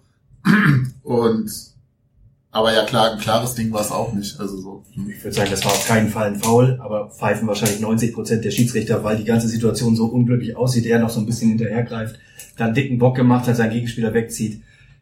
Ja, nur Das hinterhergreifen darf er halt nicht so. Nee, aber er hat, das war kein Foul. Ich glaube, er hat ihn ja nicht, er hat ihn ja nicht richtig erwischt, oder? Na, er aber fällt das ihm ja in die Hacken mit dem Körper. So, das ist natürlich keine Absicht, aber wenn ich frei vom Tor stehe und mir fällt jemand in die Hacken, dann ist das halt ein Foul an mich. Also in der, in der Szene äh, live quasi im Fernsehen dachte ich so, es ist kein Elfmeter. Aber in der ersten, ersten Zeitlupe war es für mich ein Elfmeter auf jeden Fall. Plus diesen Bonus irgendwie, oder einen Negativbonus, dass er halt diesen Ball irgendwie, der nicht unter Kontrolle bekommt, das pfeift dann jeder Schiri einfach als Elfmeter. Mal ab von, wenn das anders, wenn Bubala ihm da nicht in die Hacken fällt, ist das Ding halt, glaube ich, auch drin. Also, ja. Für mich war es auch ein Elfmeter. Also vor allem, also die ist in die Hacken fallen, da ist, hat, hat man auch in der Zeitlupe fand ich, hat man es nicht gesehen. Was man eher gesehen ist, dass er um die Hüfte von, von, äh, wer war das? Kö Kö War das nicht Arthur? Köpke, Köpke. Und Köpke hat geschossen. Wurde der auch gefault? Ja, der wurde nicht. auch gefault. Okay. Oh, nee, Quesic hat auch geschossen. Ah nicht? ja, stimmt, Quesic, genau. ja. Also Köpke war das, der wurde dann noch behandelt. Genau. Übrigens mit der Absicht ganz schön, weil du gesagt hast, war keine Absicht vom Bubala. Ich erinnere mich an, ich glaube es war A-Jugend oder B-Jugendspiel, da haben wir gegen, ja, ich weiß gar nicht gegen wen gespielt, aber da hat wohl einer der Gegenspieler zum ersten, das war so eine Tretertruppe, zum ersten Mal in seinem Leben hat er ein Foul begangen, was nicht seine Absicht war. Er wollte einen gar nicht faulen und sagte danach, ey Schiri, das war kein Foul, das war gar keine Absicht. das muss ich Ja. sofort dran denken. Fand Die gut. Diskussion hast du aber ja in der Kurve auch immer. Das war doch keine Absicht. War keine Absicht, kann auch kein Foul sein. weiter. Zu doof für Fußball ist auch okay. Das Ja, hast du auch in der Kreisklasse bei jedem Spiel, also keine Absicht, Gesabbel, Blödsinn. Naja. Unabhängig von diesem Elfmeter hätte es ja auch schon viel früher äh, 2-1 für Aue stehen können, nach dem äh, Doppelpfosten-Treffer von, von Tiffert nach Freistoß. Ja. Wo wir auch mehr, mehr Glück als Verstand haben. Ja, aber ich fand ansonsten hat Aue nicht gerade irgendwie den Anschein gehabt, dass die das jetzt gewinnen. Also ich finde, das war so ein, also zum einen, ich war insgesamt mit der Mannschaftsleistung zufriedener als gegen Sandhausen. Ja, das ist natürlich auf einem sehr niedrigen Niveau, auf dem ich hier aufsetze. Was, was, ich kurz, eben, eben was ich kurz sagen muss, ist, dass den die Hörer jetzt wieder nicht, aber Tims Gesichtsfarbe wird gerade leicht so unter dem Bart so ein bisschen röter und dieses Luftholen und Ausholen. Du siehst das anders. Lass mich den Satz kurz zu Ende bringen. Und ich hätte unterm Strich ein 1-1 für gerechter empfunden, weil ich einfach bei Aue auch nicht gesehen habe, dass die uns da irgendwie vorspielen und uns da an die Wand nageln und wir deswegen da verlieren müssen. Aber wir machen halt den entscheidenden Fehler und damit ist das Ding dann auch durch. So, Tim, erzähl. Ich widerspreche dir gar nicht. Ich würde auch sagen, 1-1 ist gerecht gewesen, wäre ein gerechteres Ergebnis gewesen. Wenn man übrigens die Expected Goals Werte sich anguckt, auf jeden Fall. Ähm, was mich gewundert hat, ist, dass Buchtmann so lange drauf war auf dem Feld, weil da hat man echt gemerkt, dass der in der zweiten Halbzeit hat der echt nachgelassen. Er war in der ersten Halbzeit super und dann merkst du sofort, dass der so lange weg war. Das hat uns echt gefehlt. Dass der, ist, der macht echt den Unterschied. Also der ist einfach echt, der reißt so ein Spiel an sich. Und ähm, aber du hattest, du hattest auch gesagt, Mike, als du da gesessen hast in der 75. Minute und gedacht hast, noch ein 1-1 hilft uns mehr als Aue, das ist genau das, was mich so stört. Dass man genau das denkt und nur noch denkt, so um Gottes Willen, also nur noch diese sechs Punkte-Spiele hat und nur noch denkt, um Gottes Willen, bloß nicht verlieren. Gar nicht, dass man gar nicht mehr den Mut hat. Und ich finde, das hast du auch die ganze Zeit gemerkt. Du hast die ganze Zeit gemerkt, dass, dass da manchmal echt die Angst regiert, Fehler zu machen. Und das habe ich, als Mike das sagte, auch gedacht, die spielen nämlich auch so. Und den Willen, ich finde den Willen, das auch jenseits von jeglichen Expected Goals und was es da so geben mag. Guck dir mal an, wenn, wenn Aue das Tor macht, wie die abgeht. Die, Bank sagt, inklusive Funktionsteam springt auf, läuft aufs Feld. Mendel überquert auch einmal das halbe Spielfeld. Wir machen den Ausgleich und es kommt einer zum halbherzigen Gratulieren. Und das lag schon irgendwie in der Luft, auch wenn Aue nicht gut gespielt hat und auch das nicht mehr erzwingen wollte, offensichtlich. Ähm, das finde ich frappierende Erkenntnis aus dem Spiel. Wir bei uns, das ist irgendwie nicht angekommen, was los ist, oder es fehlt, es, es fehlt wirklich der, der ich glaube, glaub, vielleicht ist es auch Angst. Ja, es ist natürlich auch ein riesen unten, ne? psychologischer Vorteil, wenn du von unten kommst und du weißt, in was für einer Situation bist du, du kämpfst und alle gehen ab, weil sie darauf an. Und wenn du von oben kommst, ist es natürlich das genaue Gegenteil. Aber diesen Schalter müssen wir ganz schnell umlegen. Und ich finde, das hat man im Spiel auch beim Stand von 1-1 schon gemerkt, dass das ganz schnell nach hinten losgehen kann. Ja, wenn man allein sieht, dass die Auerbank, was weiß ich, da ist irgendein Popelfaul im Mittelfeld und die, die kotzen alle total ab irgendwie und regen sich über alles auf. Dieser blöde Torwart-Athletiktrainer, was auch immer für eine Funktion der hatte, der den Ball da in der Bank versteckt hat, den habe ich sogar durch meinen Laptop habe ich den angeschrien. So, aber ich meine, das brauchst du halt in der Situation so. Und du brauchst halt diese, diese Gier und diesen Willen und auch das Verständnis dafür, dass du einfach Vollgas geben musst. Brauchst du und ah, dann, ich weiß nicht, ist eine 1-1 auf ein 1-1 spielen und denken, Mensch, ein Punkt hilft uns. Natürlich hilft uns ein Punkt, auch mehr als Aue, da hast du vollkommen recht, Mike, aber ich glaube, die Einstellung an sich, die hilft einem nicht so weiter. Aber ich auf der Tribüne darf das natürlich auch eher denken als die Leute auf dem Platz. Natürlich. Das, ist halt das steht Problem. Dir, steht dir natürlich zu und ja. ich finde ja auch, dass uns das mehr hilft, als zu verlieren, vor allem gegen so einen Gegner, aber es, also, Ganz anderes Beispiel. Ich war gestern beim OZ-Pokal Dassendorf gegen Buchholz. Ich weiß nicht, wer von euch schon mal ein Spiel von Dassendorf gesehen hat. Der Trainer ist ein guter Freund von mir, auch gesehen. Das sind Maschinen auf dem Platz. Alter Schwede. Also die sind ja nun seit Jahren immer Tabellenführer in der Oberliga, steigen halt nicht auf in die Regionalliga, weil wollen nicht aus verschiedenen Gründen. Werden zum fünften Mal Meister wahrscheinlich jetzt. Werden zum fünften Mal Meister, genau. ja. Aber was da auf dem Platz für eine Energie von diesen Spielern, insbesondere von der Nummer 17, Herrn Warmbier, dem Kapitän. Joe Warmbier? Ich weiß nicht, wie Der der Spieler, der hat früher bei Tüneberg gespielt. Auf jeden Fall krasser Typ, der Wille pur, leider schwarz-rot-goldene Kapitänsbinde, aber gut. Ähm, aber was, was Willkommen da, im Hamburger Osten. ja, hm, was, was Das da ist für ja nicht mal Hamburg. Energie von den Spielern bei jedem Ballgewinn wird sich reingehauen. Das vermisse ich bei uns. Und äh, kleine Neues von den Alten, also Jeremy Opuru Karikari spielt da noch, der war ja früher bei uns, der spielt da auf der 6. Ähm, aber da ist halt dieser Biss da, dieser unbedingte Wille und die kommen nicht von unten, die sind seit Jahren Tabellenführer, steigen halt nicht auf. Aber ah, sowas würde uns, glaube ich, ganz gut zu Gesicht stehen momentan. Das sehe ich leider vereinzelt nur noch. Das sehe ich bei, bei Buchtmann zum Beispiel, finde ich, der hat das. Und bei anderen oftmals schwer zu erkennen. Schöner Platz da an das noch. Habe ich früher auch gern gespielt. Aber ich habe mal ein halbes Jahr Landesliga gespielt, da hatte ich, ich war Manndecker, dann haben wir klassisch mit Libero gespielt und ich war Manndecker und da war der gegnerische Stürmer, der war, ich war, ich glaube, bin gerade erst 18 geworden und gefühlt war der drei Köpfe größer als ich. Und ich habe ein Kopfballduell gewonnen gegen den. Zehn andere verloren, aber das eine habe ich gewonnen. Er hat sogar ein Kopfballtor gemacht, aber das klammern wir hier mal aus. Aber ich habe eins gewonnen. Äh, Wird ganz spannend. Also im Halbfinale jetzt im OZ-Pokal sind Niendorf, Teutonia, Dassendorf und Wedel. Das war ja auch so ein geiles Spiel, Niendorf gegen Altona. Ne? Ja, Alter, dreimal Alter, gelb- skandalträchtig. Alter Schalter. Habe ich auch gesehen. Also Ja. war großartig, ganz, Großes ganz Tennis toll. das, ja. Also Altona und Norderstedt sind halt raus, was so ein bisschen die Überraschung ist. Und normalerweise, angesichts der Tabellensituation, müsste Dassendorf das locker gewinnen. Aber jetzt Halbfinale wird ja noch ausgelost. Dafür, dass die seit Jahren so gut sind, haben die nie was gerissen im Pokal. Das heißt, das wäre für die auch mal so eine Ausnahmegeschichte. Also ich glaube, Pokal wollen die auch jetzt mal unbedingt, weil das haben die nie hingekriegt, richtig. Aber die waren schon mal im Pokal. Die waren schon mal in der Ja, aber das war, das war in der Zeit, wo das war 2002 oder so. Da haben, Mhm. weiß ich noch, haben sie gegen Lautern, glaube ich, gespielt. Und zwar Sandertannen bei Bergedorf. Da war ich auch. Ich, Sandertan, ja, ich komme ja aus dem Hamburger Osten. Ja. Da war ich mal, da hat Bergedorf 85 gegen VfL Wolfsburg gespielt. Und da hat Sven Arne Klein, das war sogar Tor des Monats, der hat mit der Hacke das 1 zu 0 für Bergedorf 85 gemacht. Menschen haben geweint. Die kenne ich auch noch Ja, wir aber gerade bei uns im Pokal sind, kann man kurz erwähnen, ich sitze auch hier in einem Pulli der einen der beiden Fanclubs äh, der ersten Frauen, von den üblichen Verdächtigen. Und äh, die haben es auch wieder ins äh, Pokalfinale geschafft.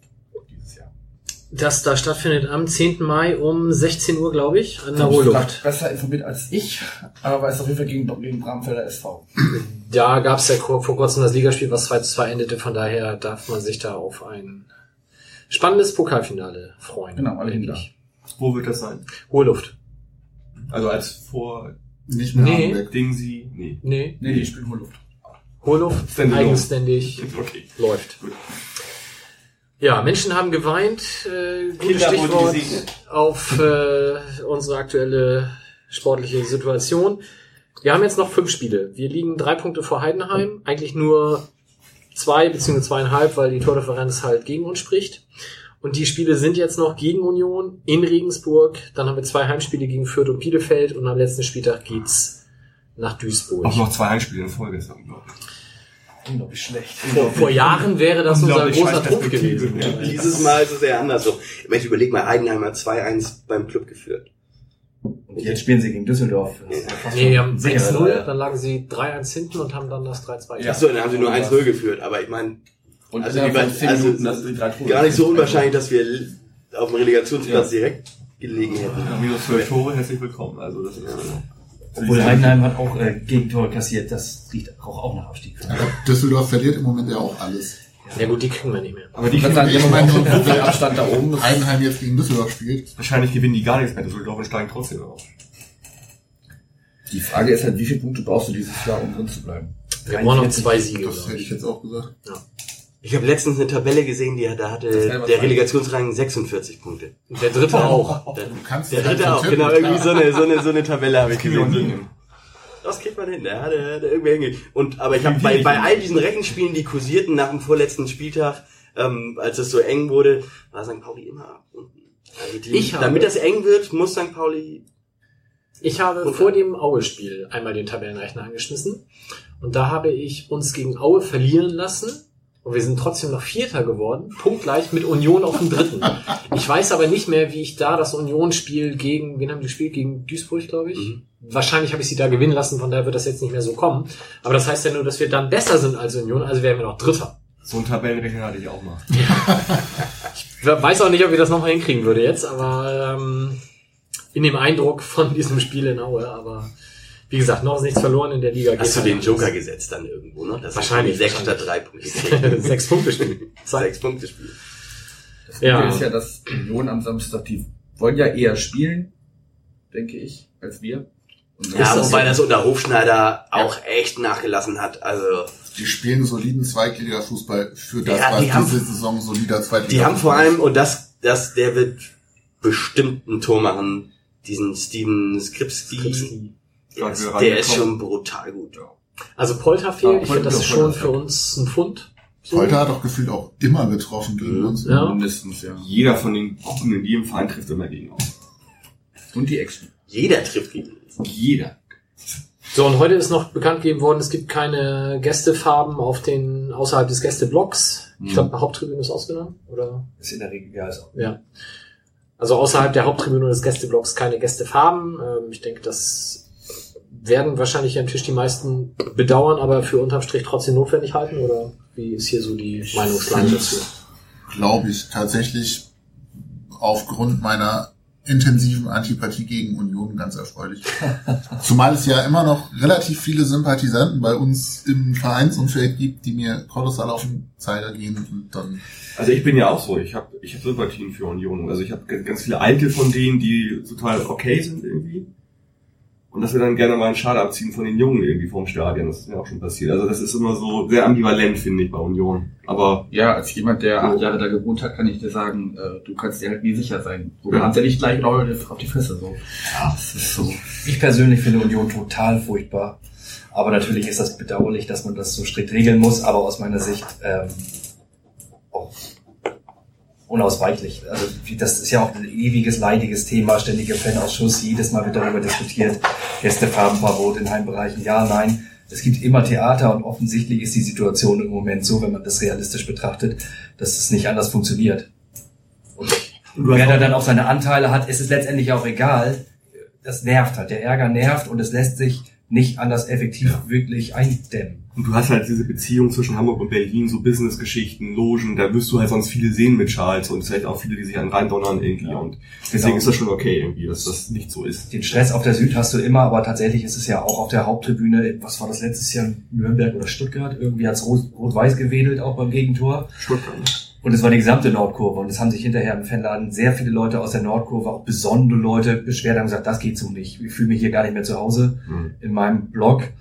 Und das kann ich dann auch verstehen, dass die Leute sagen, Total. das ist doch scheiße. So, Ich verstehe es auch nicht generell. Ne? Also ich bin so aufgewachsen mit äh, meine Farben nur da, wo sie hingehören und andersrum, wenn ich irgendwo hingehe, dann ziehe ich sie nicht an. So, also Ja, weiß ich, ja, keine Ahnung. Also ich fand, das war schon früher am Aber schon auch so, eher möglich, dass man sagt, ja, hier, das tolerieren wir und hier steht mein lustiger Kumpel mit seinem lustigen anderen Fanschal. fand ich aber auch immer irgendwie komisch. Also fand ich persönlich sollte ja auch eigentlich alles irgendwie auf Respekt und Toleranz Ja. funktionieren, aber es ist einfach so nicht umsetzbar, weil es halt auch einfach so groß geworden ist. Nee. Und weil du auch immer wieder unzählige Trottel dazwischen hast. Dafür ist das halt zu heterogen, diese ganze Geschichte. Genau, das du ja. halt nicht hinkriegen. Ja, und du hast Gerade das- bei Union, Heterogenität. Ja, du hast, das ist einfach das Problem. Wenn ich meinen Kumpel mitnehme und der sitzt neben mir und der bald dann beim Tor des Gastes einmal die Faust in der Tasche oder macht von mir aus auch ein kurzes Jawohl, so, dann passt das. Finde ich auch. Weil Und dann Kumpel ist- nee, das würde ich auch jemandem zugestehen, den ich nicht kenne. Das ist so ein, so, Aber- mal, sich zurücknehmen in dem Augenblick. Genau. Und trotzdem sich ein bisschen freuen. Das ist völlig okay. Ich, Ja, das würde ich ich, auch so tun. ich habe das glaube ich schon mal erzählt, bei dem Pokalspiel gegen Gladbach war halt einer da, der saß halt in kompletter Montur neben mir und hat dann halt bei den Toren auch exzessiv gejubelt und dann auch noch Russia, Russia, Russia geschrien. Und ich finde, das geht im Heimbereich nicht. Und wenn doch, dann kann er sich nicht beschweren, wenn es da entsprechenden Verweis gibt. Umgekehrt machen wir es ja auswärts oftmals ähnlich, aber dann halt direkt am Gästeblock dran. Deswegen ist halt die Nordkurve so, ein- so ein schwieriges Thema. Ähm, weil einfach in den meisten anderen Stadien, wenn da am Gästeblock dran ein, ein erweitertes Gästekontingent quasi stattfindet, da gibt es keine Leute, die daneben sind, weil gerade in der zweiten Liga der Bereich dann oftmals leer ist. Bei uns ist das halt anders und das macht diese Situation so kompliziert und deswegen ähm, haben wir, glaube ich, auch den Stress vermehrt gehabt und das Spiel gegen Stuttgart war, glaube ich, da wirklich so ein, so ein extremer Ausreißer, wo echt sehr, sehr viele Leute auch noch auf der Nordkurve waren. Ich glaube auch, ich mache einen Unterschied zwischen Leuten, die bei uns im Bereich sind und halt nicht St. Pauli-Fans sind, sondern Gegner-Fans. So, das finde ich, so wie du es beschrieben hast, völlig okay, ne? wenn der irgendwie sich kurz freut, aber jetzt nicht jubelnd durch den Block springt, so klar. Warum nicht? Aber irgendwie, es gibt halt leider zu viele, die sich da echt überhaupt nicht bewusst sind, wo sie sich aufhalten oder es ist ihnen halt scheißegal und das finde ich dann irgendwie. ja, die dafür kein Gefühl haben. Ne? Ja. Also wie das funktioniert. Ich weiß noch vor drei Jahren gegen Hertha im Pokal. Bist ja auch Block 1, 2 oder so wie ich. Hinter mir drei Typen komplett in Montur von Hertha mit Schals, bis der Arzt kam. Drei Stück. Die standen einfach so mitten im Block 1. So, hallo? Äh, dann, Ja, aber diese Pokalspiele gegen Bundesligisten, das war gegen Gladbach so, das Ja, war das gegen Dortmund so, das war gegen Hertha so, es ist ja, da musst du, also da bin ich auch sofort Wir müssen einfach immer in der ersten Runde gegen, gegen unterklassigen Vereine ausscheiden, dann haben wir Dann dieses haben wir das einfach nicht. Ich Dann hat sich das erledigt. Das war ja aber ja immer so, weil wir da wahlweise aus der Da waren wir Unterklasse. kamen Ja, genau. Wir gegen oder- Gladbach haben wir ja gespielt, weil wir Oder den 15. 15. geworden sind. 15. waren, genau, ja. Das könnte dann ja nicht sein. Aber Wenn es nicht noch tiefer geht. meinst du mit Auge wieder? Ach so. Also es geht jetzt nur noch darum, das Pokalheimspiel klar zu machen. Wahrscheinlich. Nein, also, wir haben ja gesagt, wir wären noch Vierter. Aber wenn wir schon bei den letzten Spielen sind, Sven, erzähl mal kurz, Sommerzug. Gibt viel Unruhe, habe ich gehört, einfach weil die Nachfrage wieder deutlich größer ist als das Angebot. Genau, also es gibt nicht viel Unruhe, es ist eigentlich genauso das, gleiche organisierte Chaos wie in, in jedem Jahr. so Pi mal Daumen, wir haben immer gut 800 Plätze, 800 bis 900 Plätze im Zug, je nachdem. Das variiert immer so ein bisschen und Anfragen eher so Richtung 2000 und dann ist das natürlich tatsächlich organisatorisch ein wahnsinniger Aufwand. Du hast ja von, von bis, ich rufe ja immer auf, bitte bestellt realistisch für euren Fanclub. Im Prinzip versuchen wir alle Gruppen, die oft mit uns fahren oder die regelmäßig auch mit uns fahren und äh, organisierte Fanszene so in der Gruppenstärke mitzunehmen, die immer fahren. Und trotzdem hast du wirklich jeden zweiten, dritten Fanclub, der dann irgendwie 27 Leute anmeldet. Deswegen kommen dann auch solche Zahlen zustande. Und der sonst zu zweit fährt. Genau, ein Haufen Arbeit, das tatsächlich irgendwie zu recherchieren und nach Möglichkeit fair zu gestalten. Ich hoffe mal, dass uns das weitestgehend gelingt, aber ja, es ist dann halt auch nicht so ganz abgeschlossen, der Prozess. Dann gibt's hinterher Beschwerden, Anfragen, Nachfragen, Absagen. Das ist schon immer viel zu tun, aber den Wahnsinn organisieren wir jedes Jahr und machen das auch gerne. Das Motto, eigentlich machen wir gerne auch immer eine Mottofahrt und rufen auch immer Richtung Fanszene auf, ähm, lustige Vorschläge zu unterbreiten. Dieses Jahr knicken wir uns das erneut, wie auch schon damals in Darmstadt, weil das einfach natürlich albern wäre, mit einer Clowns-Polonaise jetzt nach Duisburg zu fahren und ähm, noch drei Punkte holen zu müssen oder den Gang in die dritte Liga zu gehen. Das wäre, das ist tatsächlich gewünscht aus der Fanszene, das finde ich auch völlig nachvollziehbar. Wir machen jetzt also das Motto, alles für den Klassenerhalt. Könnte aber auch ein riesiges Statement sein, wenn es klappt.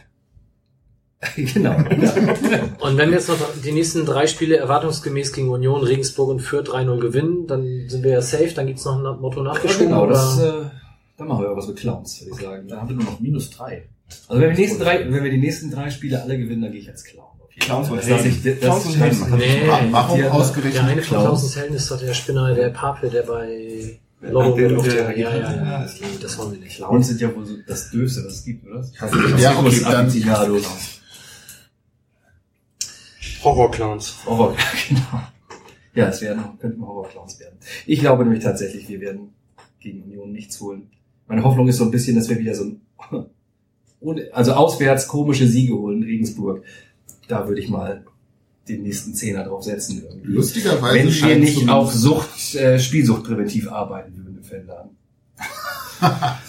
Ähm, lustigerweise habe ich zumindest zwei Unioner mitgekriegt, die vergleichsweise klar sind, dass die hier verlieren. Die glauben, sie kriegen eine Packung von uns. Das war nach dem Aue-Spiel. Ich habe keine Ahnung, wie, wie die sich das zusammenreimen, aber Nee, Also die wir, wir vergessen, wir vergessen, vergessen das ganz schön. Stehen die überhaupt einen Punkt vor uns oder sind die Nein. punktgleich mit uns? Nee, ein vor uns.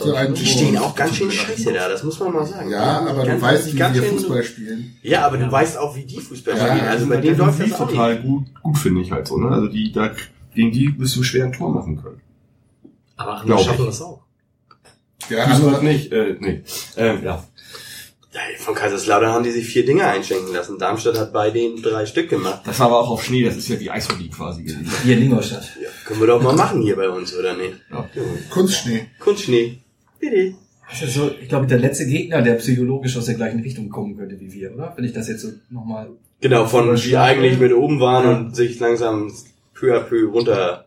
Ja, die haben sich ja auch richtig schön runtergeschlafen, wollte ich gerade sagen, runtergespielt irgendwie mit der mit der Trainerverpflichtung da damals so den Trainerwechsel und sind auch irgendwie so Der Trainer wirkt ja so ein bisschen, als hätten sie den Platzbad zum Trainer gemacht. Also wenn du, einer von euch kam aus Berlin, so ein bisschen so eine. Vereinsikone irgendwie, glaube ich, da. Ne, er war ja halt auch schon mal zwischendurch Trainer, damals irgendwie nach dem Lewandowski-Weggang irgendwie äh, die von von elf auf sechs geführt irgendwie. War dann aber auch irgendwie Co-Trainer auch vorher äh, jahrelang irgendwie und den kennt man da halt so, ne?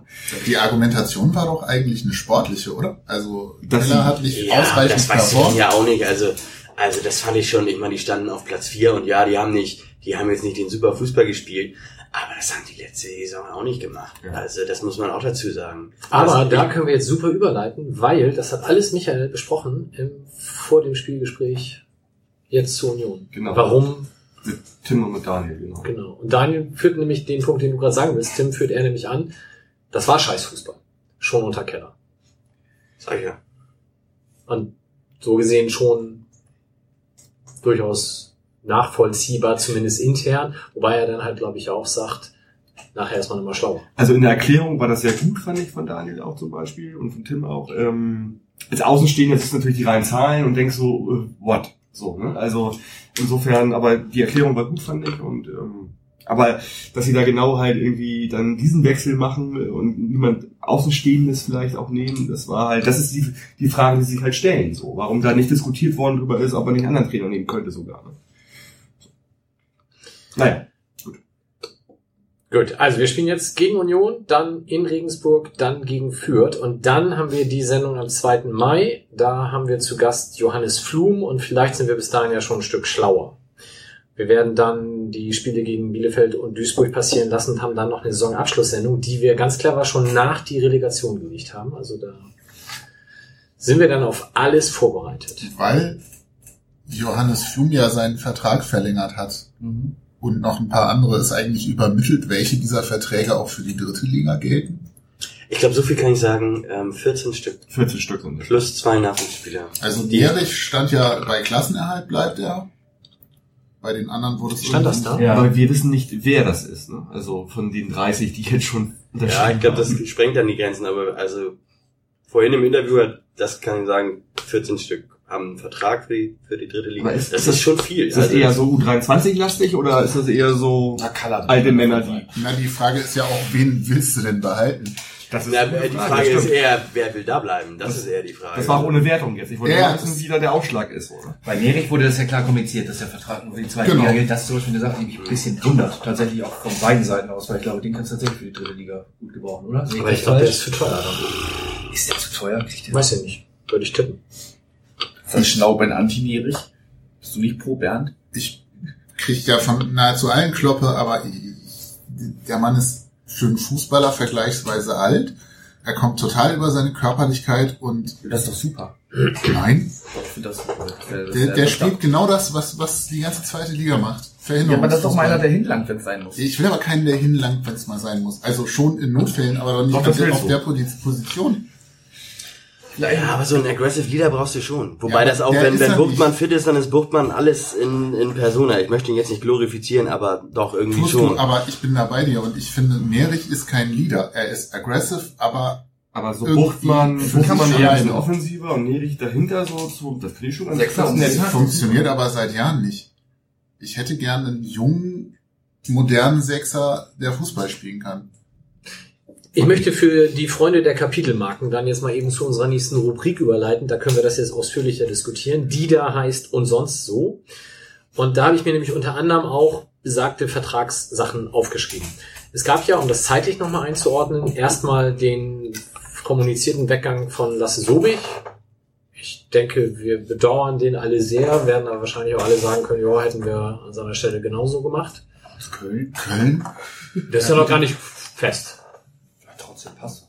Aber selbst wenn es so wäre, fände ich das gut. Er kommt doch aus der Ecke da, oder nicht? Ja, gut, Ist das nicht ist- ist- sogar? Dortmund Ich- oder so, naja. Ich verfahre ja die eiserne Linie, solange es der Verein nicht kommuniziert hat, ist es nicht fest. Also er geht, aber wir wissen noch nicht wohin. Köln ist eine wahrscheinliche Lösung. Und wenn das die dann wird, würde ich unabhängig vom Klassenerhalt ähm, des FC auch sagen, passt schon. Ist Also wahrscheinlich auch deutlich ambitionierter nächste Saison als Genau. unsere. Ja, und man muss auch sagen, ich meine, das war bei Finn Bartels auch so, da gibt's halt auch mehr Geld. Das Ja. muss man so ganz klar sagen. Und also, so ein Zweitligakicker, ich meine, das hat sich ja schon krass geändert hier, aber dann muss man halt auch erkennen, okay, die haben halt 10, 15 Jahre, die sie Profifußball spielen können. Und dann, wenn man die Möglichkeit hat, und wie alt ist er jetzt? 27, Wollte auch 28? gerade fragen, dann ist 26, Das 26. musst du machen. Ja, Also, ja, abgesehen vom Geld ist es ja so, wenn er jetzt, wenn er ist natürlich, wäre natürlich super, wenn er seine Karriere hier beenden würde, irgendwann in fünf, sechs bis zehn Jahren. Darf er gerne Aber wenn machen. er bei, bei seinem Talent, was er nun unbestritten hat, vor allem in der Defensive, dann, dann wenn er am Ende seiner Karriere erzählt, ja, ich habe von elf Jahren Profifußball zehn bei St. Pauli gespielt, wir sind viermal Zehnter geworden, dreimal Dreizehnter, zweimal fast abgestiegen, dann hätte er auch tatsächlich irgendwie nicht alles richtig gemacht. Ja, und selbst da ist Köln dann möglicherweise ja sogar ein logischer Schritt, ne? wenn die nächste Saison zweite Liga spielen, ganz Ja. relativ sicher aufsteigen. Hat er halt eine Saison, wo er sich da irgendwie im Team zurechtfinden kann und Genau. dann irgendwie Bundesliga. Hat ja Krüsel auch schon so gemacht, insofern. Ja, und da wird auch der Typ gesucht. Ich glaube, Köln, oh, ich muss mich jetzt aufpassen, dass ich mich nicht, jetzt nicht um Kopf und Kragen rege, aber Dominik Maro, der hört da glaube ich auf, der ist da, der, da ist zu Ende und also das passt schon. Ja, Leute wie Hector bleiben halt bei, bei Klassenerhalt nicht Ja, ja. so. Und von daher, ich glaube auch, dass das gut passt. Der Abstieg die Woche im Liga gelesen, dass es gar nicht so sicher ist. Also Timo Horn hat schon gesagt, er könnte sich das vorstellen. Hector macht wohl auch, es sieht wohl nicht auch un- unbedingt so die Ambition jetzt gleich. Ja, Aber der mag- ist so begehrt, Hector, also das Ja, kann ich mir nicht vorstellen. und da wird es wahrscheinlich auch irgendwann eine finanzielle Frage sein. Zweite Liga. Wobei nach Podolski ist damals auch in die zweite Liga gegangen. Zieht der FC, aber die können halt auch einen guten kopfballstarken Innenverteidiger gebrauchen. Hätten sie schon zur Winterpause gut gebrauchen können. Da hatte ich schon ein bisschen Befürchtung, dass sie ihn wegholen. Weil Aber halt klar ist, klar, aber der Vertrag läuft hier aus, wir hätten vielleicht dann auch gut verkaufen können. Das wäre nochmal ganz geil gewesen eigentlich in der Winterpause. Aber eigentlich willst du auch nicht ohne ihn jetzt sein, ne? Nee, Also, auch gerade rückblickend, Ja. wer weiß, wofür es wert war. Ja. Aber dazu kann der SFC Köln ja nochmal einen Podcast machen. Die sie nächste, die nächste ähm, Personalie, die dann verkündet wurde, war Verlängerung Jan-Philipp Kaller bis 2020 plus Option. Klammer auf. Parallel wird schon mal geguckt, wie man ihn im Verein weiter binden kann. Er hat vielleicht auch die Gelegenheit, Trainerscheine etc. zu machen. Ich will jetzt nicht zu sehr aus unserem internen Slack-Channel zitieren, aber Tim äußerte Erstaunen zum Zeitpunkt der Verlängerung. Aus rein sportlicher Sicht äußere ich Erstaunen, ja.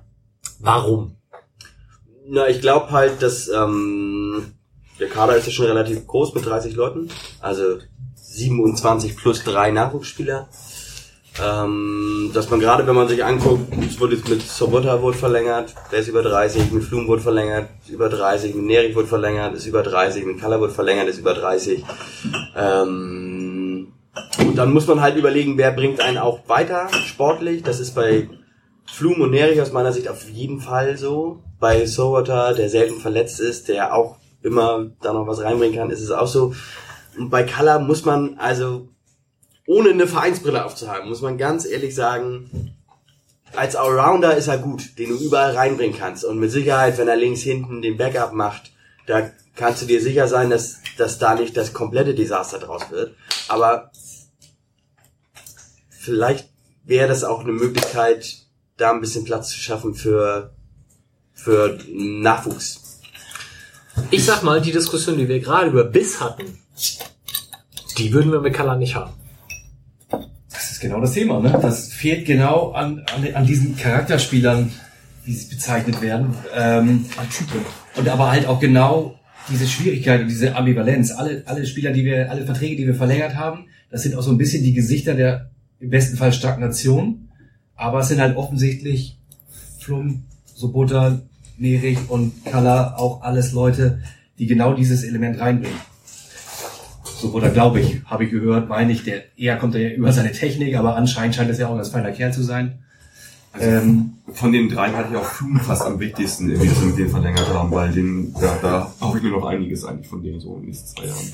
Ja, ich glaube, Kalla ist auch so eine soziale Verlängerung jetzt nicht gegenüber dem Spieler, sondern eher möglicherweise auch für sowas wie Teambuilding und Standing innerhalb des Vereins und vielleicht auch in der Mannschaft. Und ähm, ich kann mir schon vorstellen, dass das außerhalb des Platzes Sinn ergibt.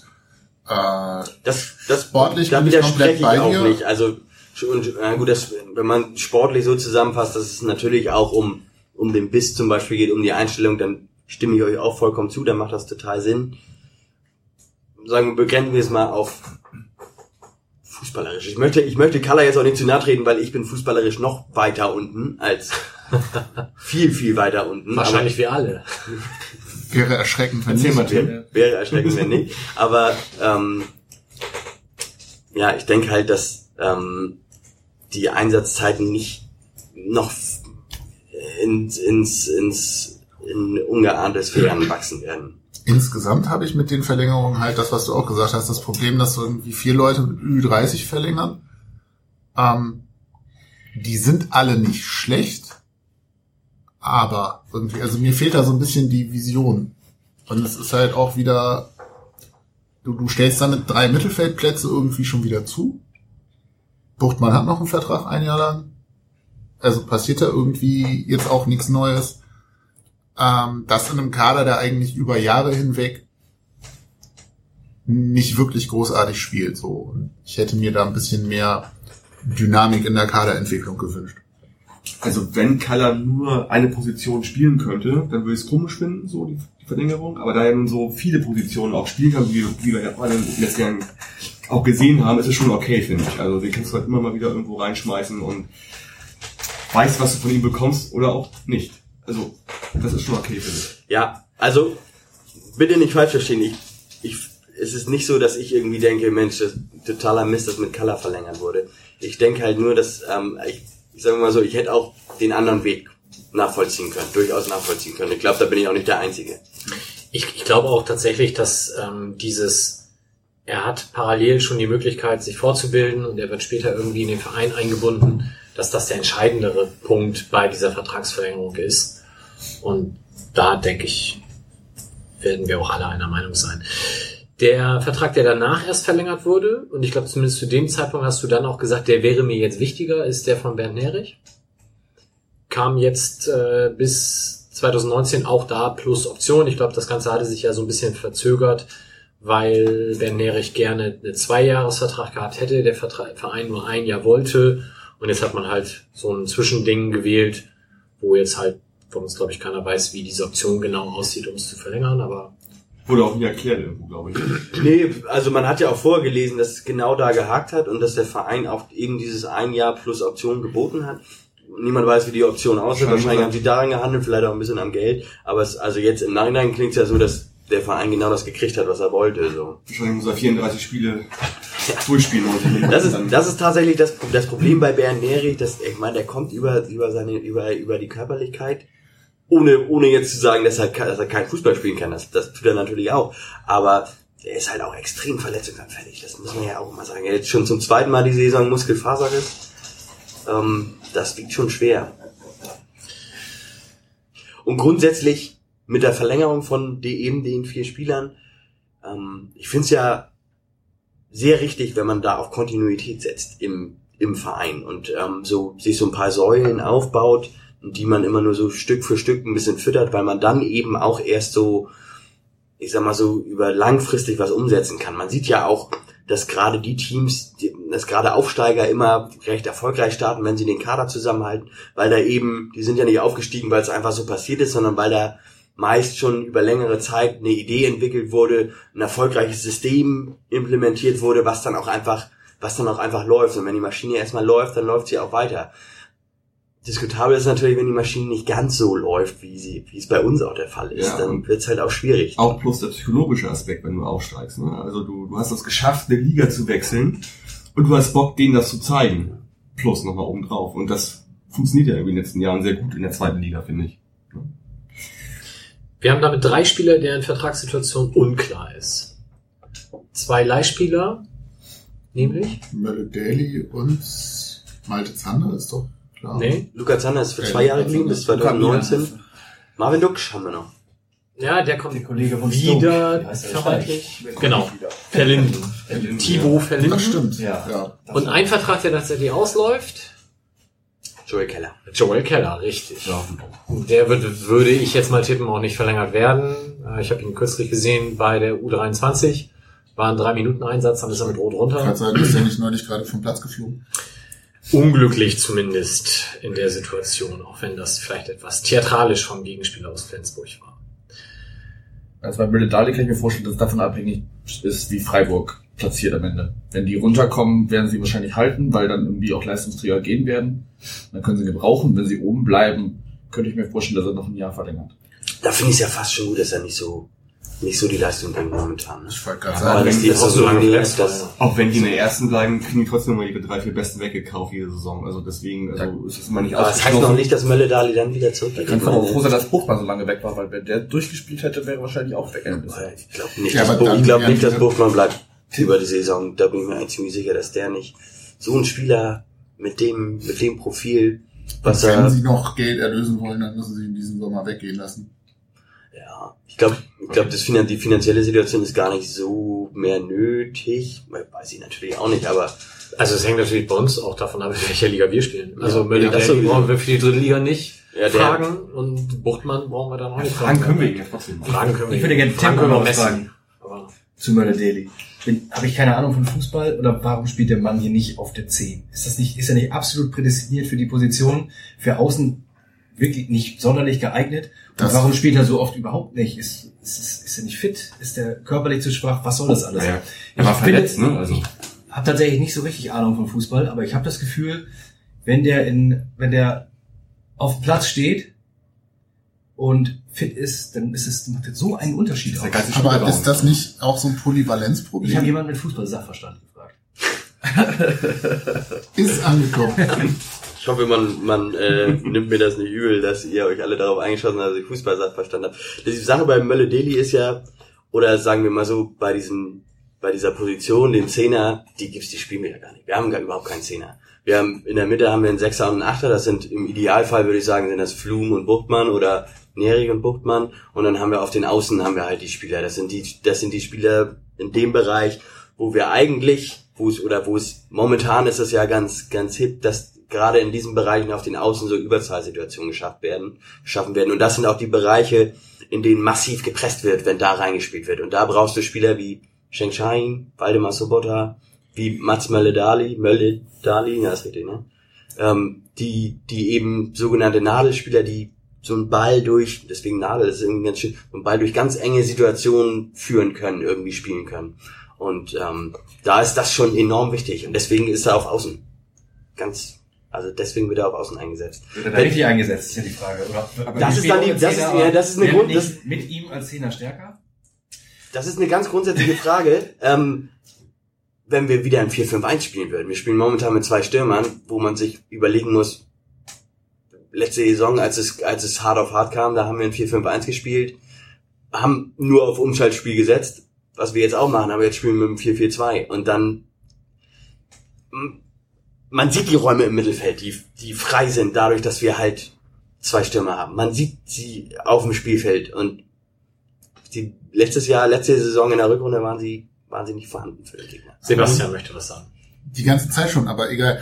Ähm, ich glaube, das Problem ist halt auch, dass du, wenn du in dem jetzigen System Mölle-Dali in die Mitte ziehst, musst du im Prinzip die Buchtmann-Position anders besetzen. Sprich, du stellst Mölle-Dali auf die Buchtmann-Position und wen ziehst du dann nach außen? Buchtmann auf links kannst du mal versuchen, finde ich. Hat- hat, hat er auch schon gespielt. Das Problem Hat ist, dass er du, aber dann, dann verliert Buchtmann seine große Stärke, finde ich. Ich halte ihn für in der Zentrale deutlich stärker. du brauchst eine Körperlichkeit im, auf, auf dieser Achter- oder Sechser-Position, weil die halt im, im Pressing, im tiefen Pressing, wenn wir jetzt ein 4-5-1 spielen oder so ein 5-4-1, da brauchst du eben die, da musst du die Bälle da in den Bereichen gewinnen oder da ist es am wichtigsten, dass du dich da an taktische Dinge hältst, dass du, dass du da eben vorhanden bist und da, das ist vielleicht das Problem bei Mölle Dali, dass er da nicht die Körperlichkeit hat im Vergleich zu Buchtmann, der halt da sich reinhauen kann. Genau, dann ist es quasi nicht das passende System zur Mannschaft eventuell, um da das Optimale rauszuholen, oder? Also ich finde ja, dass, dass Mölle Dali, wenn der fit ist und wenn, wenn wir auch mal fit sind, zum Beispiel fand ich, das waren die besten 45 Minuten, die wir diese Saison gespielt haben, zu Hause gegen Heidenheim, die zweite Halbzeit, als wir, da wo Flum das späte Tor gemacht hat, da haben die nämlich gespielt, da auch mit Mölle Dali auf Außen, Buchtmann war noch mit dabei, da haben wir Überzahl geschaffen auf den Außen und da war das, da war er genau richtig da auf den Außen, weil er da eben die Situation, wo halt, da hat er dann halt drei Gegenspieler um sich herum gehabt und hat die Bälle da durchgeführt. Und da hat er, haben wir dann ohne Ende Situationen kreiert, aus denen wir Torchancen machen konnten. Ich weiß nicht, ich hab, ich bin mir ehrlich gesagt nicht sicher, ob der bei Freiburg auf der 10 gespielt hat oder auf der 8 mal. Ich weiß gar nicht, wo der vorher gespielt hat. Wisst ihr es? Ich glaube eher außen, aber ich weiß nicht. Also er hatte da ja auch wenig wenig, Einsatz. So, Aber für ich die glaub, zweite so- Liga ist er, mein, äh, gut. Ich glaube, so einen klassischen Zehner in so einem 4-4-2 könnte er auch gut spielen, aber 4-4-2 ist halt auch. Ja, vor allen Dingen er ist ja jemand, der den Ball nie verliert irgendwie im, im Prinzip und ihn gut verteilt. Also ich sehe ihn auf der 10 irgendwie. Also ich finde ihn da total toll. Und Ja, nur wenn der Gegner den Ball hat, kommt nicht. Für den angerauscht. Oder Buchtmann auch mal wieder klassisch auf der 6 weiter hinten. Geht auch.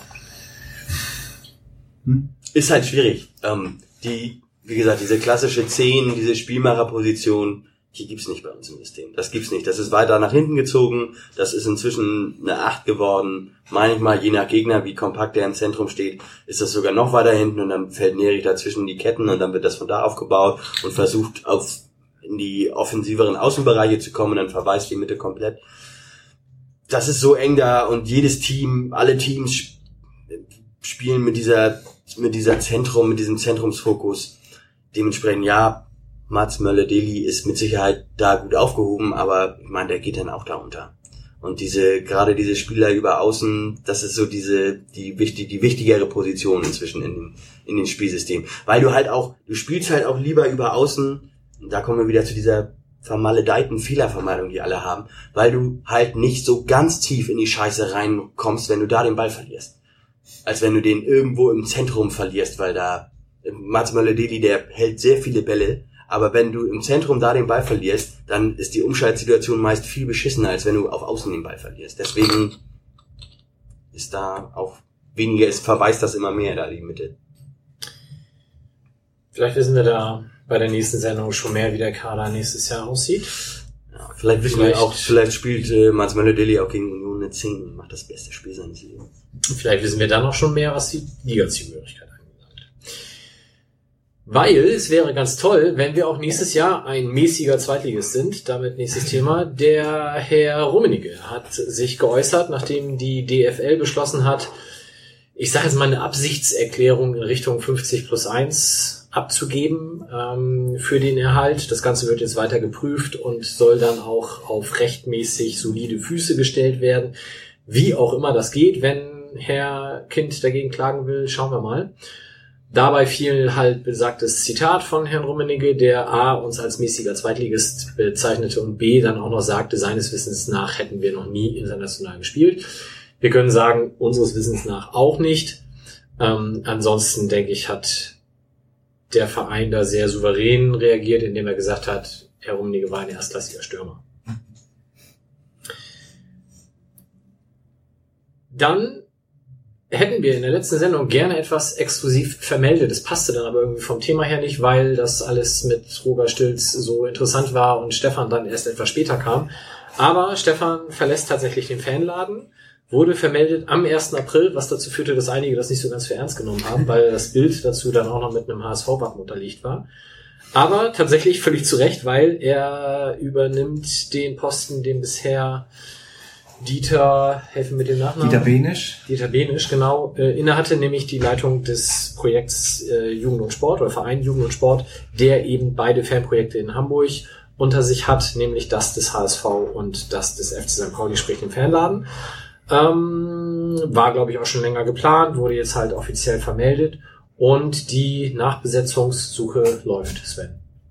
Genau, wir hatten jetzt äh, die Stelle ausgeschrieben in den letzten Wochen und werden jetzt in den nächsten Tagen ein paar Vorstellungsgespräche haben mit hoffentlich netten Kandidatinnen und Kandidaten, äh, um den Posten von Stefan wieder neu zu besetzen und sind da auch sehr guter Dinge, dass wir ihn adäquat ersetzen können. Warum denn auch nicht? genau. Ja, da hat er natürlich mit seiner, mit seinem, mit seiner Metaebene des Humors, die er über die Jahre hier perfektioniert hat, hat er das natürlich ganz geschickt gemacht mit seiner Meldung am 1. April. Die meisten Leute haben es tatsächlich für einen Scherz gehalten. Der Rest geht ernsthaft davon aus, dass er in Zukunft beim HSV-Fanprojekt arbeiten wird. Aber es ist einfach nur so, dass der Geschäftsführer von Jugend und Sport e.V. im Fanhaus in der Stresemannstraße eben mitsitzt und von dort die Geschicke genau, die Geschicke leitet. Ja, aber er ist nicht außer Welt, das haben wir auch schon festgestellt. Und wenn wir schon bei Personalien sind, Romy kommt auch nicht wieder, ne? Richtig, genau. Eigentlich war das so vorgesehen, dass äh, Romy die Stelle von Stefan Absommer wieder übernimmt. Die war ja ein bisschen unterwegs in der Welt. Und das heißt, das wird sie auch erstmal bleiben. Sie hat sich entschieden, weiter zu reisen, kann auch arbeiten an sonnigeren Orten, als das jetzt hier ähm, Hamburg City und äh, Millantor Stadion sind. Und das sei ihr natürlich von Herzen gegönnt. Wir hoffen, dass wir sie eines Tages hier wieder zurück begrüßen dürfen, aber im Moment verspürt sie noch keinen Drang nach St. Pauli wieder. Nee, wenn ich die Fotos auf Facebook sehe, kann ich das auch gut verstehen. Kann ich auch verstehen. Okay, dann ein eher unerfreuliches Thema, ähm, wozu verschiedene Fangruppen gesammelt unter dem Dach des Zeckensalon jetzt aufrufen. Es gab in der Vergangenheit wieder vermehrt Überfälle auf St. Pauli-Fans hier in Hamburg außerhalb von Spieltagen, teilweise völlig ohne ähm, Vereinsbezug auch. Und da wird am Samstag ähm, unter anderem die alte Schule und die GAS, aber noch ein paar andere Gruppen, ich glaube Nord Support, ich vergesse bestimmt irgendjemand, ähm, Spenden sammeln Das findet also Samstag statt, wenn da Leute mit entsprechenden Behältnissen rumstehen. Wundert euch nicht. Geht, wie gesagt, äh, auf das Konto derer, die da Hilfe nach diesen Würfeln brauchen. Dann habe ich noch drei Veranstaltungstipps. Zum einen, Janik sagte es vorhin schon, 10. Mai, das ist ein Donnerstag, Himmelfahrt, 16 Uhr, hohe Luft, Frauenpokalfinale. Da geht es darum, die erste Damen dann oder die erste Frauen zum DFB-Pokal zu schreien. Ähm, Chance ist, glaube ich, gegeben, wird aber sicherlich ein spannendes Spiel gegen Bramfeld. Dann schon ein bisschen vorher, am 5. Mai, ist das Weinfest hier im äh, Bauch der Gegengrade. Es ist gleichzeitig der 33. Bundesligaspieltag, also vielleicht kann man sich da auch noch nett äh, anderweitig amüsieren. Und am 21. Mai gibt es die lange Nacht der Museen und auch da ist das St. Pauli Museum oder das Vereinsmuseum dieses Jahr involviert. Termine werde ich entsprechend auch in die Shownotes packen, können wir da nochmal dann genauer nachlesen. Letzten Punkt, den ich mir hier unter und sonst so aufgeschrieben habe, ist eine neue Kollektion, die der Verein rausgegeben hat, beziehungsweise das seit vielen Jahren inzwischen regelmäßig tut. Komplett in rosa, nennt sich Ruby und hat erneut für ziemlichen Gegenwind gesorgt. Wir haben vorhin mal so grob gefragt, ob da jemand sich dezidiert dazu äußern möchte. Wir haben eher den Kopf geschüttelt und gesagt, wir verweisen auf den Text vom magischen FC. Der hat das sehr gut zusammengefasst, dass man natürlich nichts gegen rosa Klamotten an sich hat, aber die Kommunikation dazu vielleicht etwas glücklicher treffen könnte. Und ich denke, da schließen wir uns an und werden auch den Text entsprechend verlinken. Damit hätten wir den mittleren Part abgehakt. Und ich würde sagen, bevor wir jetzt hier dann zum, zur zweiten Hälfte kommen, machen wir eine kurze Pause. Bis gleich.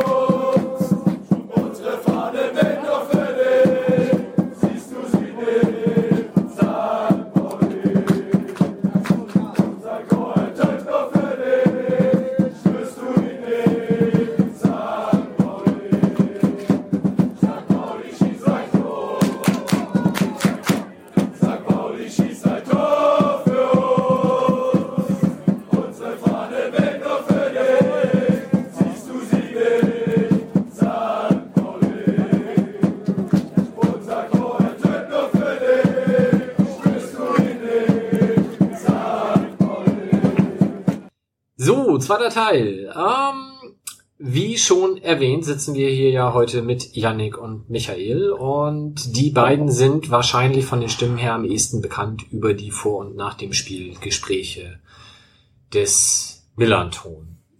Ihr habt immer eine Frage, die ihr eigentlich meistens den Gästen von den anderen Vereinen dann stellt, nämlich wer seid ihr, wo kann man euch noch so lesen und warum Name des Vereins? So ungefähr, ja. Warum seid ihr St. Pauli-Fans? Wer seid ihr? Wie kommt ihr hierher? Wieso, weshalb, warum? Genau, erzähl mal. Michael fängt an. Warum wir das äh, fragen? Nee, also erzähl mal, warum, stell dich vor, so wie deine Gäste das sonst bei euch machen. Okay. Ja, äh, ich bin Michael, ich bin seit fast 30 Jahren am Müllerntor, irgendwie bin so als Zwölfjähriger hier zum ersten Mal hergekommen, 89 war das mein erstes Spiel. War übrigens ein 2-1 gegen Dortmund, habe ich nochmal nachgeschlagen, im Herbst Lang, lang ist her. 89. Ja, äh, super lange her. Ja, und seitdem, äh, ja, habe ich hier auch alles mitgemacht, irgendwie viele Trainer, viele Spieler, viele Vereinspräsidenten, äh, auch so den kulturellen Wandel miterlebt. Und äh, ja, äh, habe halt äh, immer schon Lust gehabt zu Podcasten auch. Also ich höre seit elf Jahren Podcasts. Äh, seitdem es so ja 2007 so das erste Smartphone gab mit dem mit dem äh, iPhone Classic damals äh, gab schon die Podcast-App und da dachte ich so, das würde ich gerne mal selbst machen irgendwann. Und äh, so bin ich zum Podcast gekommen und ja, weiß ich nicht, wir haben uns mal drüber unterhalten vor ein paar Jahren, ähm, dass du die Idee hattest, ja auch mal mit Fans vor dem Spiel, nach dem Spiel zu reden und so bin ich da ja quasi hingekommen zu dieser ganzen Geschichte. Aktuell sitzt du auf der Gegend oder stehst auf der Gegend gerade im Block 1 oder sitzt im Block 2, je Ja. nachdem, wie weit die Schlange rüber Genau, geht. es ist genau ja quasi die Grenze zwischen Block 1 und 2, da wo wir uns alle committen, quasi an den Sitzplätzen zu stehen, was ich auch super gut finde. Also ich habe mal klassisch angefangen mit Nordkurve so zwölf Jahre, so als Butcher mit zwölf Jahren, da fingst du halt dann so an mit äh, ja, weiß nicht, mit einer 80 Mark Jahreskarte damals. Das war so das, was man sich leisten konnte. Und äh, die waren damals noch riesengroß, die Karten übrigens, Dauerkarten. Die waren halt äh, aus Pappe und äh, in DIN A5 und Ja. wurden abgeknipst irgendwie. Später wurden sie mal laminiert. Dann wurden sie immer kleiner und äh, ich war dann heilfroh, dass man sich irgendwann nicht mehr anstellen musste jedes Jahr, sondern irgendwann mal die Dauerkarten auch so als Vorkaufsrecht irgendwie dann zugesprochen bekommen hat. Ja, bin dann so nach zwölf Jahren in die Gegengerade gewechselt, äh, stand dann da zwei Jahre ganz normal, so wie man das kennt, und äh, hatte dann das Glück in der Saison, weiß ich nicht, 2002, 2003 gab es noch genau zwei freie Plätze oben im Block 1, 2, die ich mir dann gekrallt habe und seitdem bin ich da oben. Und genieße das auch sehr, weil das ist halt auch sehr familiär, jede- jeder kennt jeden und äh, wie gesagt, dieses Stehen ist mir super wichtig, weil ich könnte auch im Sitzen kein Fußball gucken. Dafür bin ich da zu physisch zu engagiert auch irgendwie und, und äh, Also ich sitze ja im Block 2, wir sind quasi dann Steh- und Sitznachbarn so ungefähr. Genau. Und ich, ich äh, hatte, ich neige da aber bei entscheidenden Situationen immer sehr dazu aufzustehen und wurde letztes Mal von jemandem dann äh, vehement von hinten an die Schulter getippt. Einmal tick tick, ich stand immer noch, es war 85. Minute, entscheidende Situation irgendwie im Strafraum und hat mich dann nochmal angetippt, das habe ich immer noch ignoriert und beim dritten Mal tippen habe ich dann gesagt, Alter, das ist hier Fußball, das ist 85. Minute, was willst du von mir? Ja. Und äh, Bei uns im Stadion in Block 2? ja. Der saß da auch sonst nie. Also wie Michael sagt, man kennt ja seine Leute um sich rum. Da würde sich keiner trauen, mich anzutippen. Aber vor allem, also, Moment, was mich so wahnsinnig gemacht hat, er hat mit beiden Händen so einen Doppeltipp. Tipp, tipp. Boah. Das ist dann doppelt wichtig. Und dann, dann hat er mich völlig verständnislos angeguckt und dann bin ich äh, raus. Also ich bin dann zum, zum Mundloch gegangen quasi und habe mir das von da stehen zu Ende angeguckt, weil ich glaube, dem hätte ich sonst noch freundlicher guten Tag gesagt. Und da mein Sohn ja neben mir saß, wollte ich das dann nicht. Ja. Der hat meine Frau. Hat dein etwas- Sohn dann übernommen, ihn freundlich guten Tag. Nee, mein Sohn hat sichtlich irritiert meine Frau angeguckt und äh, gesagt, was ist denn hier los? Was mit Papa? Aber er, hat das schon, glaube ich, verstanden dann. Ähm, guckte aber immer zum Mundloch und hm, Papa ist noch da, alles gut. Naja, aber auf jeden Fall, äh, Block 2 würde ich auch nicht mehr weggehen, solange das Stadion da so steht. Ja. Ja, und jetzt machst du die Vor- und Nach dem Spielgespräche. Immer noch, äh, das machst du jetzt seit auch drei Jahren, vier Jahren? Vier Jahren, dreieinhalb Jahren.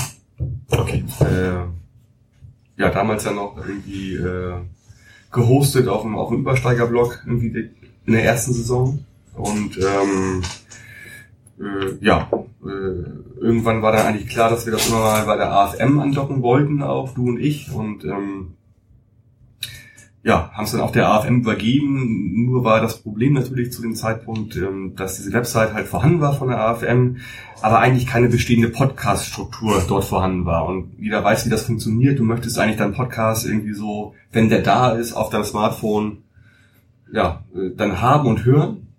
Und äh, ja, bei der AFM war es immer so, dass du halt diesen Webplayer auf der Webseite hast. Und das ist natürlich eher nicht so convenient, wie man so schön neudeutsch sagt.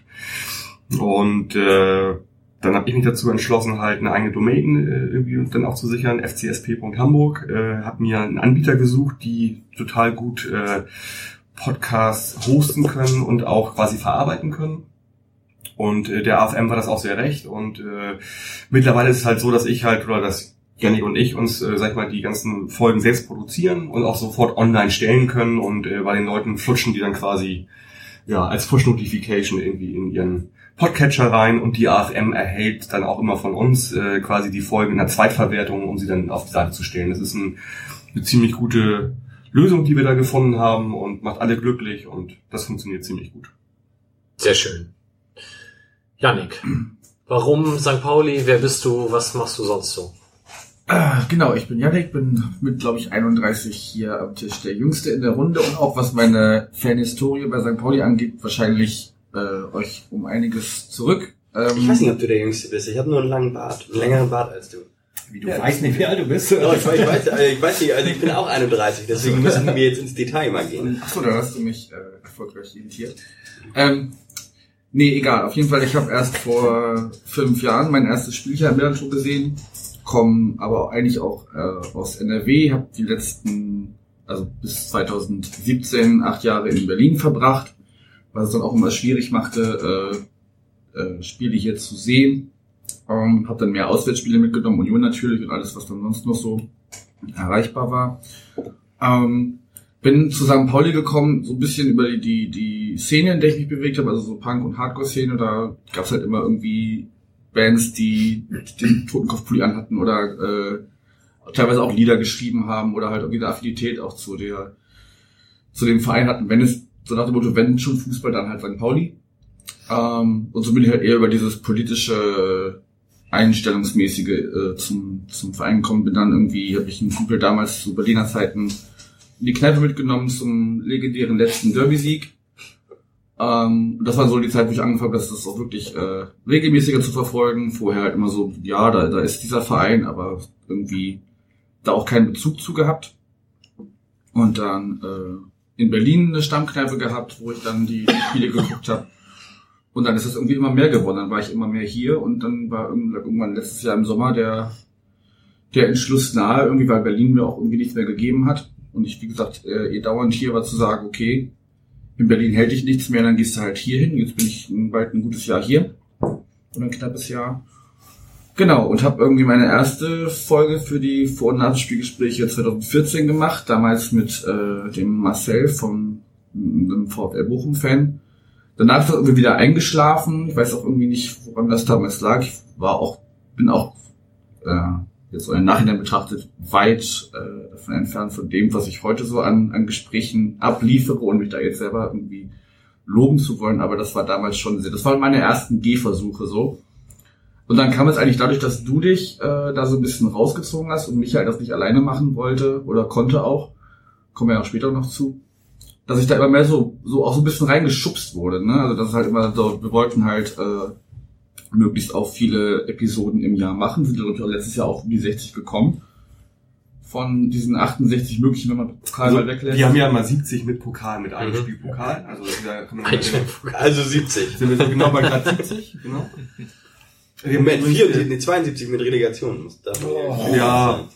Also wir haben jetzt mal zum Beispiel aktuell diese Saison haben wir von 61 Folgen 48 bisher gemacht. Das finde ich schon ganz anständig irgendwie. Hängt immer auch damit zusammen, dass man natürlich, wenn nicht alle irgendwie auswärts fahren, macht man nur die Folge vorm Spiel, um mal zu hören, wie es da so gerade los ist, weil bei den jeweiligen Vereinen, es gibt natürlich immer jemand, der mal, weiß nicht, krank wird kurzzeitig, kurzfristig. Oder auch mal natürlich Gesprächspartner, die dann auch absagen, kurzfristig. Aber äh, die kriegen das immer schon ziemlich gut hin, finde ich, so alles abzudecken. Und äh, gibt auch so ein, zwei Vereine, wo es immer sehr schwierig ist, auch einen Gesprächspartner zu finden oder wo man auch sagt, so, ah, das ist auch ein bisschen anstrengend irgendwie, ohne jetzt Mhm. Vereinsnamen zu nennen, aber Komm wir her mit den Vereinsnamen. Dresden. Dresden. Ja. Also Dresden ist unfassbar schwer. Ja. Das hab ich jetzt gar nicht gedacht. Die Wir fühlen haben sich immer so in so eine Jahre- Opferrolle irgendwie auch ganz schnell, also wenn man zu sagen darf, dass sie irgendwie vorgeführt werden oder so, so, so kommt mir das vor. Also wir haben, wir haben zwei, drei Jahre, glaube ich, keine Gespräche mit Dresden gemacht, weil ich kenne über Twitter schon einige Dynamo-Fans, die da relativ aktiv sind, die dann aber halt auch eher so aus der linken Szene kommen und die immer gesagt haben, nee, da habe ich wirklich äh, Respekt bis Angst vor, hier mich so öffentlich zu äh, platzieren. Oder die es einfach nicht wollten, gab ganz unterschiedliche Gründe. Und wir haben jetzt halt beim letzten Mal in der Hinrunde hatten wir die 1953 Welle, oder wie heißen die genau? Die hatten wir, glaube ich. Ähm, ich glaube, jetzt in der Rückrunde ist es auch ausgefallen, ne? Weiß ich gar nicht mehr. Lemi ist zu teuer? Lemi äh, hat kein Skype. Okay. Der, der, hat Wie nur, der hat nur MySpace. Ja. Ja, äh, bei Michael weiß ich, wir haben dann halt, wir, wir kennen uns ja auch schon länger über Twitter und haben darüber dann den Kontakt hergestellt. Weißt du noch, Yannick, wie damals wir zusammengekommen sind? Ich habe mir, mir nämlich vorhin überlegt, ich kam nicht mehr drauf. Ich weiß nur noch, dass wir uns beim Pokalspiel in Optik Rathenow getroffen haben. Wo ich Aber da- ständig angerufen habe, weil ich nicht vertraut du das bist. Aber da war das ja schon quasi gelaufen. Wie sind wir denn damals erstmal zusammengekommen? Ihr habt damals in der Hauptsendung hier gesagt, dass Michael diese Gespräche macht und Ah. das vor allem vor, momentan auch vor allem alleine bestreitet und ob sich da nicht Leute berufen fühlen würden, das zu machen, weil, ne, also vielleicht wenn ich damals in den Anfängen wäre ich hier gewesen, wäre vielleicht auch irgendwie hier reingerutscht, aber durch die Distanz war das ja so eh gegessen, aber das kann man ja quasi, wenn man das beruflich machen würde, könnte man das schon überall machen, so. Mhm. Ähm, genau, dann hatte ich dich angeschrieben und sagst du, ja, äh, der Michael sucht halt noch irgendwie Verstärkung. Und dann habe ich halt, wie gesagt, dieses besagte Gespräch im, im Dezember da 2014 gemacht. Und dann ging es eigentlich äh, 2015 im September erst so so richtig regelmäßig los, dass ich dann immer mehr gemacht habe. Also ich kann dich, glaube ich, dahingehend beruhigen, wenn du sagst, die ersten Folgen oder die erste Folge war vielleicht ein bisschen anders, als ich es heute mache. Ich glaube, wenn man die erste Millanton-Sendung nochmal hören würde, ähm, da ist Gesprächsführung, glaube ich, auch anders gewesen, als sie heute läuft. Also von daher. Ich habe auch mal meine ersten reingehört. So, ja, will man, glaube ich, nicht nochmal. Das ja, ist, glaube ich ich. habe die alle noch fein archiviert auf dem Rechner zu Hause. Ich habe die auch alle noch, aber Wer die nochmal haben will, kann ich mal so eine ZIP-Datei. Nee, egal. Ähm, Ja, re- reißen wir das vielleicht nochmal historisch ab. Also tatsächlich ähm, gab es damals, das muss so Ende 2013 gewesen sein, den Millanton gab es schon. Ähm, ein Treffen mit der AFM, äh, AFM Radio, die gesagt haben, wir wollen hier ein etwas größeres Radioportal aufbauen. Und da haben wir halt, ich glaube, Sebastian saß da auch bei, gesagt, wir können, oder was wir uns vorstellen könnten als Millanton ist, dass wir sowas liefern, äh, Gespräche mit gegnerischen Fans. Und daraus entstand halt die Idee und dann haben wir das am Anfang, glaube ich, noch alleine gemacht oder teilweise sogar ich auch ganz alleine. Und das erste Gespräch gab es halt Februar 2014 mit Arminia Bielefeld. Schönen Gruß an Tristan. Ähm, und dann, ich glaube, dann zur neuen Saison habe ich gesagt, so, das ist mir jetzt mit ganz alleine zu viel. Daraufhin kam Michael ins Boot und dann haben wir das halt so ein bisschen vergrößert und ich habe dann irgendwann für mich gesagt, ich schaffe das alles gar nicht mehr und ich muss hier raus so ungefähr. Und wir haben dann irgendwann auch gesagt, wir wir trennen ähm, die Feeds, also sprich der Millanton und die vor dem Spiel, nach dem Spielgespräche müssen auf verschiedene äh, Podcatcher-Abonnements gehen, weil, glaube ich, auch die Zielgruppe tatsächlich sehr unterschiedlich ist. Ja. Und dementsprechend gibt's da jetzt unter fcsp.hamburg die alle einzeln. Es ist aber tatsächlich auch weiterhin möglich, das Ganze über die AFM ähm, zu hören in dem Player auf der Seite. Und ich glaube, man kann da auch irgendwie einen RSS-Feed ansteuern, aber das funktioniert mal besser, mal schlechter. Also wer da Also- nach dem vor dem Nachspiel Podcast sucht, ist da deutlich besser aufgestellt. Das macht immer Rinos bei der AFM. Der kriegt immer von uns die Dateien zugespielt und packt sie quasi immer in dieses Gebilde vom Spieltag, auch mit den Mitschnitten von äh, dann auch Wolf und so weiter, dass du halt ähm, ähm, quasi das Spiel nochmal hören kannst, aber auch dann die äh, Vorher-Nachher-Gespräche.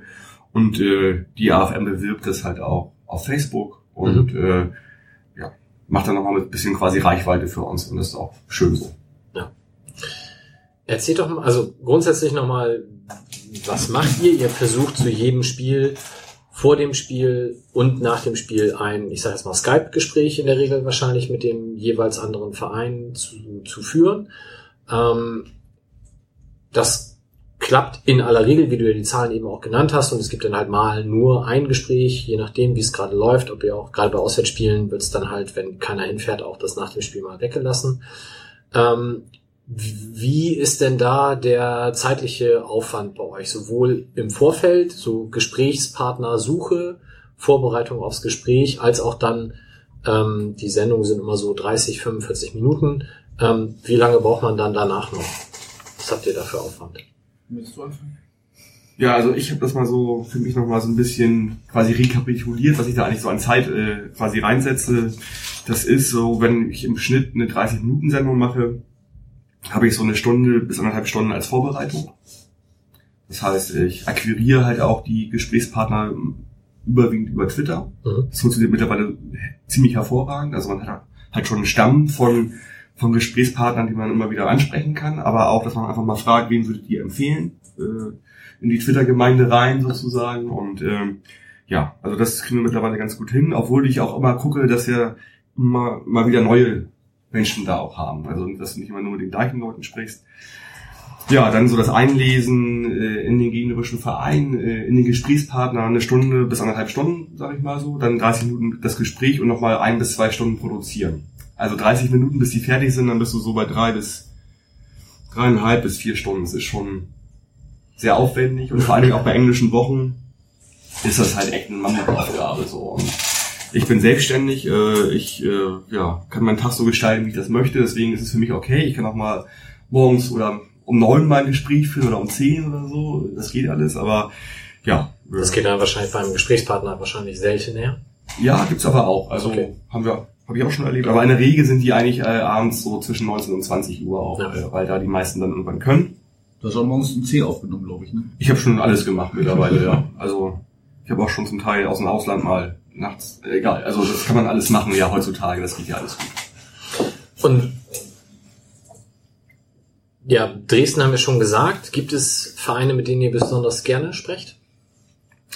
Ja, das ist halt immer so wie dieses Thema Fanfreundschaften, glaube ich. Ne? Also wir reden gerne mit Menschen und ähm, das hast du halt auch quasi bei dem Podcast, äh, dass du sagst so, also eigentlich ist mir vielleicht irgendwie der Verein nicht an, angenehm, aber der Mensch, der da äh, immer wieder zur Verfügung steht, der ist halt toll und mit dem möchte ich immer wieder reden und das haben wir ganz oft, glaube ich. Und ähm, Ja. ne?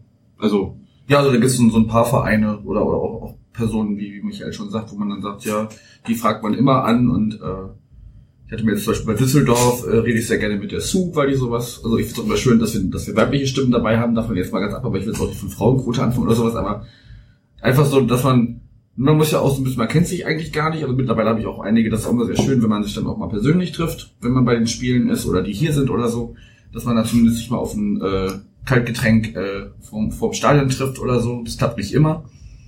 Ähm, aber sonst kennt man sich ja eigentlich nicht. Und dadurch ist es halt dann schon ganz cool, wenn man so menschlich merkt, okay, man, man redet so ein bisschen auf einer Wellenlänge und muss dann nicht so, wie es, wie wir auch schon Gäste hatten, ähm, den Gast also jedes Wort aus der Nase ziehen, wie schon gesagt. Wir nennen jetzt keine Namen. kann auch mal vorkommen, klar, dass du dann jemanden hast, wo du so ein bisschen nicht vorher weißt, wie der so ist nachher irgendwie, der zwar, weiß nicht, vielleicht in der E-Mail oder via Twitter total cool war, aber dann halt vielleicht nicht so, so gut sprechen kann.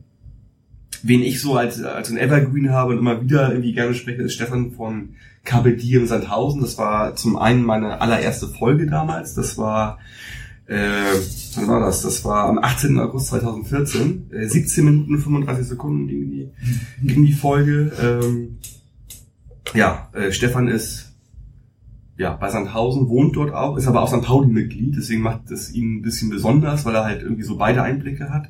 Und er war dann auch wieder zufälligerweise der erste Gesprächspartner, als wir FCSP. Hamburg Ah, hatten, als erste Folge auch wieder Stefan. So, und äh, wir haben jetzt diese Saison, also vor ein paar Wochen, zum ersten Mal gehabt, dass ich zu Stefan sagte, Mensch, Stefan, das ist immer toll mit dir, aber hast du nicht mal jemand anders da in deinem Dorf, der auch mal Bock hat, mit mir zu sprechen? Steht ja auch nicht alleine da. Und ne? genau. Und das hat er auch total eingesehen. Klingel So, noch beim Nachbarn. Genau, klingen wir beim Nachbarn. Und dann hat er halt äh, da quasi Markus hervorgezaubert, der äh, ein Fanzine macht, äh, der Liga-Zwerg. Und fand ich ganz toll, dass es halt, also, ja, dass es da auch mal einen anderen gibt. Und, aber ich denke mal, nächste Saison werden wir auch wieder mit Stefan reden, bestimmt einmal. So, und Hm. das ist immer cool mit ihm. Äh, hoffentlich. Hoffentlich. Was halt auch Genau. immer, was halt auch immer hilft, da dazu kommen wir ja vielleicht später noch, dass es ja mittlerweile auch viele Erst- und Zweitliga-Vereine gibt oder auch teilweise Drittliga-Vereine, die selber Podcasts haben. Und die dann schon, wo das Leute sind, die, gut, auch da gibt's äh, unterschiedliche Qualitäten in den Podcasts, aber die haben zumindest schon mal äh, vor einem Mikro über ihren Verein geredet. so Und das hilft dann halt schon, wenn die äh, nicht das erste Mal wie ihren Verein gefragt werden, sondern sich halt irgendwie, weiß ich nicht, manche schaffen das jede Woche. Da bin ich auch mal fasziniert, wie die das, wie die das machen. Ja, Also- macht ihr ja im Prinzip auch. Ja, aber, aber die finden sich ja, also bestes best Beispiel Textilvergehen, wie oft die sich zusammenfinden Ja, bei, klar. bei, den, bei, bei Felix in der Küche. Äh, oder auch der, der 1912 FM zu Holstein Kiel, die schaffen auch sehr gut, sehr regelmäßige Abstände. Der Padercast ist sehr, da sehr gut dabei. Der Eintracht-Podcast ist auch wöchentlich oder zweiwöchentlich. Also, die haben da schon teilweise sehr, sehr hohe Taktungen. Und das ist halt immer hilfreich, wenn, wenn das Leute sind, die da schon ein bisschen, bisschen Ahnung haben. Wie hoch ist denn da die technische Hürde bei Leuten, die da sonst mit Podcasts noch nicht so viel gemacht haben? Jetzt über Twitter antworten, ja, pf, weiß nicht, könnte ich mir vorstellen. Kriegt ihr die relativ schnell und einfach eingefangen? Was braucht man dafür, wenn man jetzt noch gar keine Ahnung hat, wie sowas funktioniert? Also im Prinzip brauchst du nur Skype und ein Headset. Ich habe auch schon mit Leuten, ich habe auch schon jemanden angerufen, ich komme gerade auf seinen Namen, ich weiß ja, dass er Lombardi mit Nachnamen heißt, aber das ist der äh, Behindertenfanbeauftragte von Eintracht Braunschweig. Und den habe ich tatsächlich angerufen über Skype. Also Das habe ich ich, früher ich habe ich hab ihn mit Skype auf seinem Okay. Festnetz angerufen, so rum. Ähm, nee, ansonsten einfach, also ich habe auch auf dem Handy angerufen, die haben über ihr iPhone-Headset gesprochen. Ähm, an sich braucht es nicht viel, das ist natürlich dann für die Qualität jetzt nicht, nicht das Geilste. Das ist so ein Aber es bisschen wie, wie, wie so 80er Jahre das DRU Bukarest gegen Dynamo Dresden ist das so ein bisschen. Das ist eine Telefonkonferenz übertragen. Mit viel Rausch. DDR Finde ich, 1. finde ich ganz charmant eigentlich. Hatte ich auch ein paar, paar Gespräche, also quasi ein Telefon genommen, Freisprecher angemacht und dann ist das iPhone mit der Recording-Funktion nebengelegt. Ähm, eigentlich ziemlich cool. Aber eigentlich machen wir es halt, wie gesagt, mit Skype und äh, Ich sag den Leuten immer so, hast du, hast du, hast du ein Smartphone? Hm? Hast du die Skype-App drauf? Nee, dann bitte laden einmal und mir wird es völlig ausreichen, wenn du da einmal die weißen iPhone-Kabel Kopfhörer ranmachst, dann hast du eigentlich schon alles, weil den Rest machen wir dann halt einfach. Ja. Ich habe auch schon mit Leuten gesprochen, die waren am Strand in, was nicht, Portugal. Liebe Grüße an Boris von der Suche. Ich wollte gerade sagen, das war der Düsseldorf. Ja, genau. Ja, jetzt habt ihr da wöchentlich wahrscheinlich im Schnitt ja zwei Sendungen, Pi mal Daumen. Wie viele Reaktionen kriegt ihr denn von Hörern? Ähm, Und auf welchen Wegen?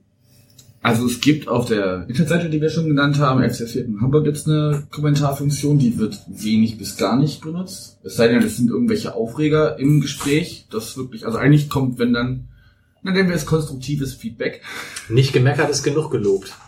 Genau. Oder halt so, ne, also dann gibt glaube ich, ich weiß gar nicht, im Podcatcher selber kann ich auch ein paar Rezensionen einsehen, die kommen wahrscheinlich über iTunes. Okay.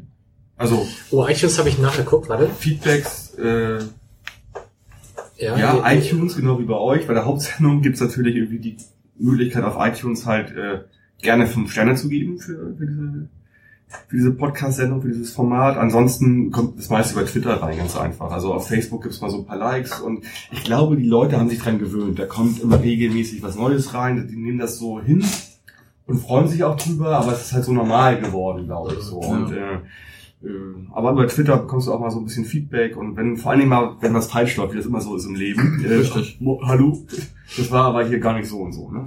Aber eigentlich immer sehr nett. Äh, ja. Ja, und wir sind ja, wir sind ja auch offen für. Also, ne, man, man, wir können garantiert auch noch äh, wachsen, was, was unser Format angeht. Ich habe zum Beispiel, also eigentlich finde ich es auch mal ganz schön, wenn ich so wirklich persönlich Leute kennenlerne.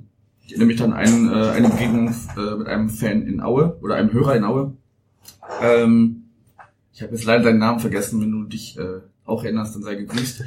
ähm, von dem ich diese Frage, die ich jetzt zugegebenermaßen mittlerweile nicht mehr ganz so oft nehme, aber oft genommen habe, äh, wie denn eigentlich die jeweilige Fanszene den FC St. Pauli so sieht. Also entweder er selber oder sein Umfeld oder so. Der kann natürlich, auch nicht immer für äh, seine ganze Fanszene sprechen, aber das habe ich durch dieses Gespräch eben reingenommen, weil wir irgendwie auch über Twitter, glaube ich, bin auch nur bei Twitter, um, um, um, um äh, Gesprächspartner zu finden, also ursprünglich und mittlerweile finde ich es auch ganz nett da. Ähm, und da hatten wir uns irgendwie zusammengeschrieben, dass ich auch da bin und so, und man sich mal irgendwie kurz äh, treffen kann. Und dann sagte er halt, ja, er findet das alles ganz gut, aber er, er würde so, die, diese Frage würde er vermissen. Und habe ich die ganze Weile da auch mit, mit eingeführt. Ich habe vor der Sendung nachgeguckt. Äh, iTunes-Rezension. Wir haben 112 Sterne oder 112 Mal hat jemand Sterne gegeben. Wie, wie viel auch immer. Die meisten geben netterweise fünf. Und wir appellieren natürlich auch gerne an dieser Stelle, macht das weiterhin. Und 47 Mal hat jemand tatsächlich eine Rezension geschrieben, also wirklich Text reingepackt. Und da ist bei euch äh, auf jeden Fall noch Luft nach oben. Also der Appell geht raus, bewertet gerne die Vor- und Nach dem Spielgespräche auch mit Sternen. Bisher 22 Mal Sterne, 7 Mal textlich rezensiert. Also das dürfen dann die, die das bei uns schon gemacht haben, gerne bei euch dann auch nochmal machen. Eigentlich ist es auch ziemlich einfach. Du gibst nur Millanton ein, bekommst beide Ja. und kannst beide bewerten. Das ist einfach Ein Traum. Super also ein Abwasch quasi. Also Was wird mehr gehört? Vor oder nach dem Spiel? mehr gehört? Mhm. Kann ich nicht sagen. Also das ist ja auch immer so ein bisschen Voodoo quasi, die Reichweiten bei Podcasts irgendwie auszumachen. Aber dieses Voodoo, sag doch mal Pi mal Daumen. Ja, also wir sind so bei knapp 1000 pro Folge. Okay. Mal mehr, mal weniger. Natürlich auch dann äh, abhängig, äh, welchen Gesprächspartner wir haben. Wir Ja, und und wir hatten ja jetzt auch so ein bisschen Prominenz schon da mit Tim Pritloff und hier äh, Ben Redelings. Oder auch mal der Pressesprecher von Arminia Bielefeld, super geil irgendwie, den hole ich mir auf jeden Fall in der nächsten Woche auch wieder ran. Mhm. Es ist halt geil, wenn du dann sowas hast, wenn ja auch mal jemand irgendwie so aus dem äh, ja, Näh, Nähkästchen plaudert und das auch gerne macht. Und das, äh, da wo dann nicht irgendwie jemand quasi dazwischen ist, der das irgendwie noch mehr abblockt, sondern er selbst die Instanz ist, die weiß, was er sagen kann oder nicht. Und das trotzdem offen und ehrlich rüberkommt, finde ich. Also, Mhm.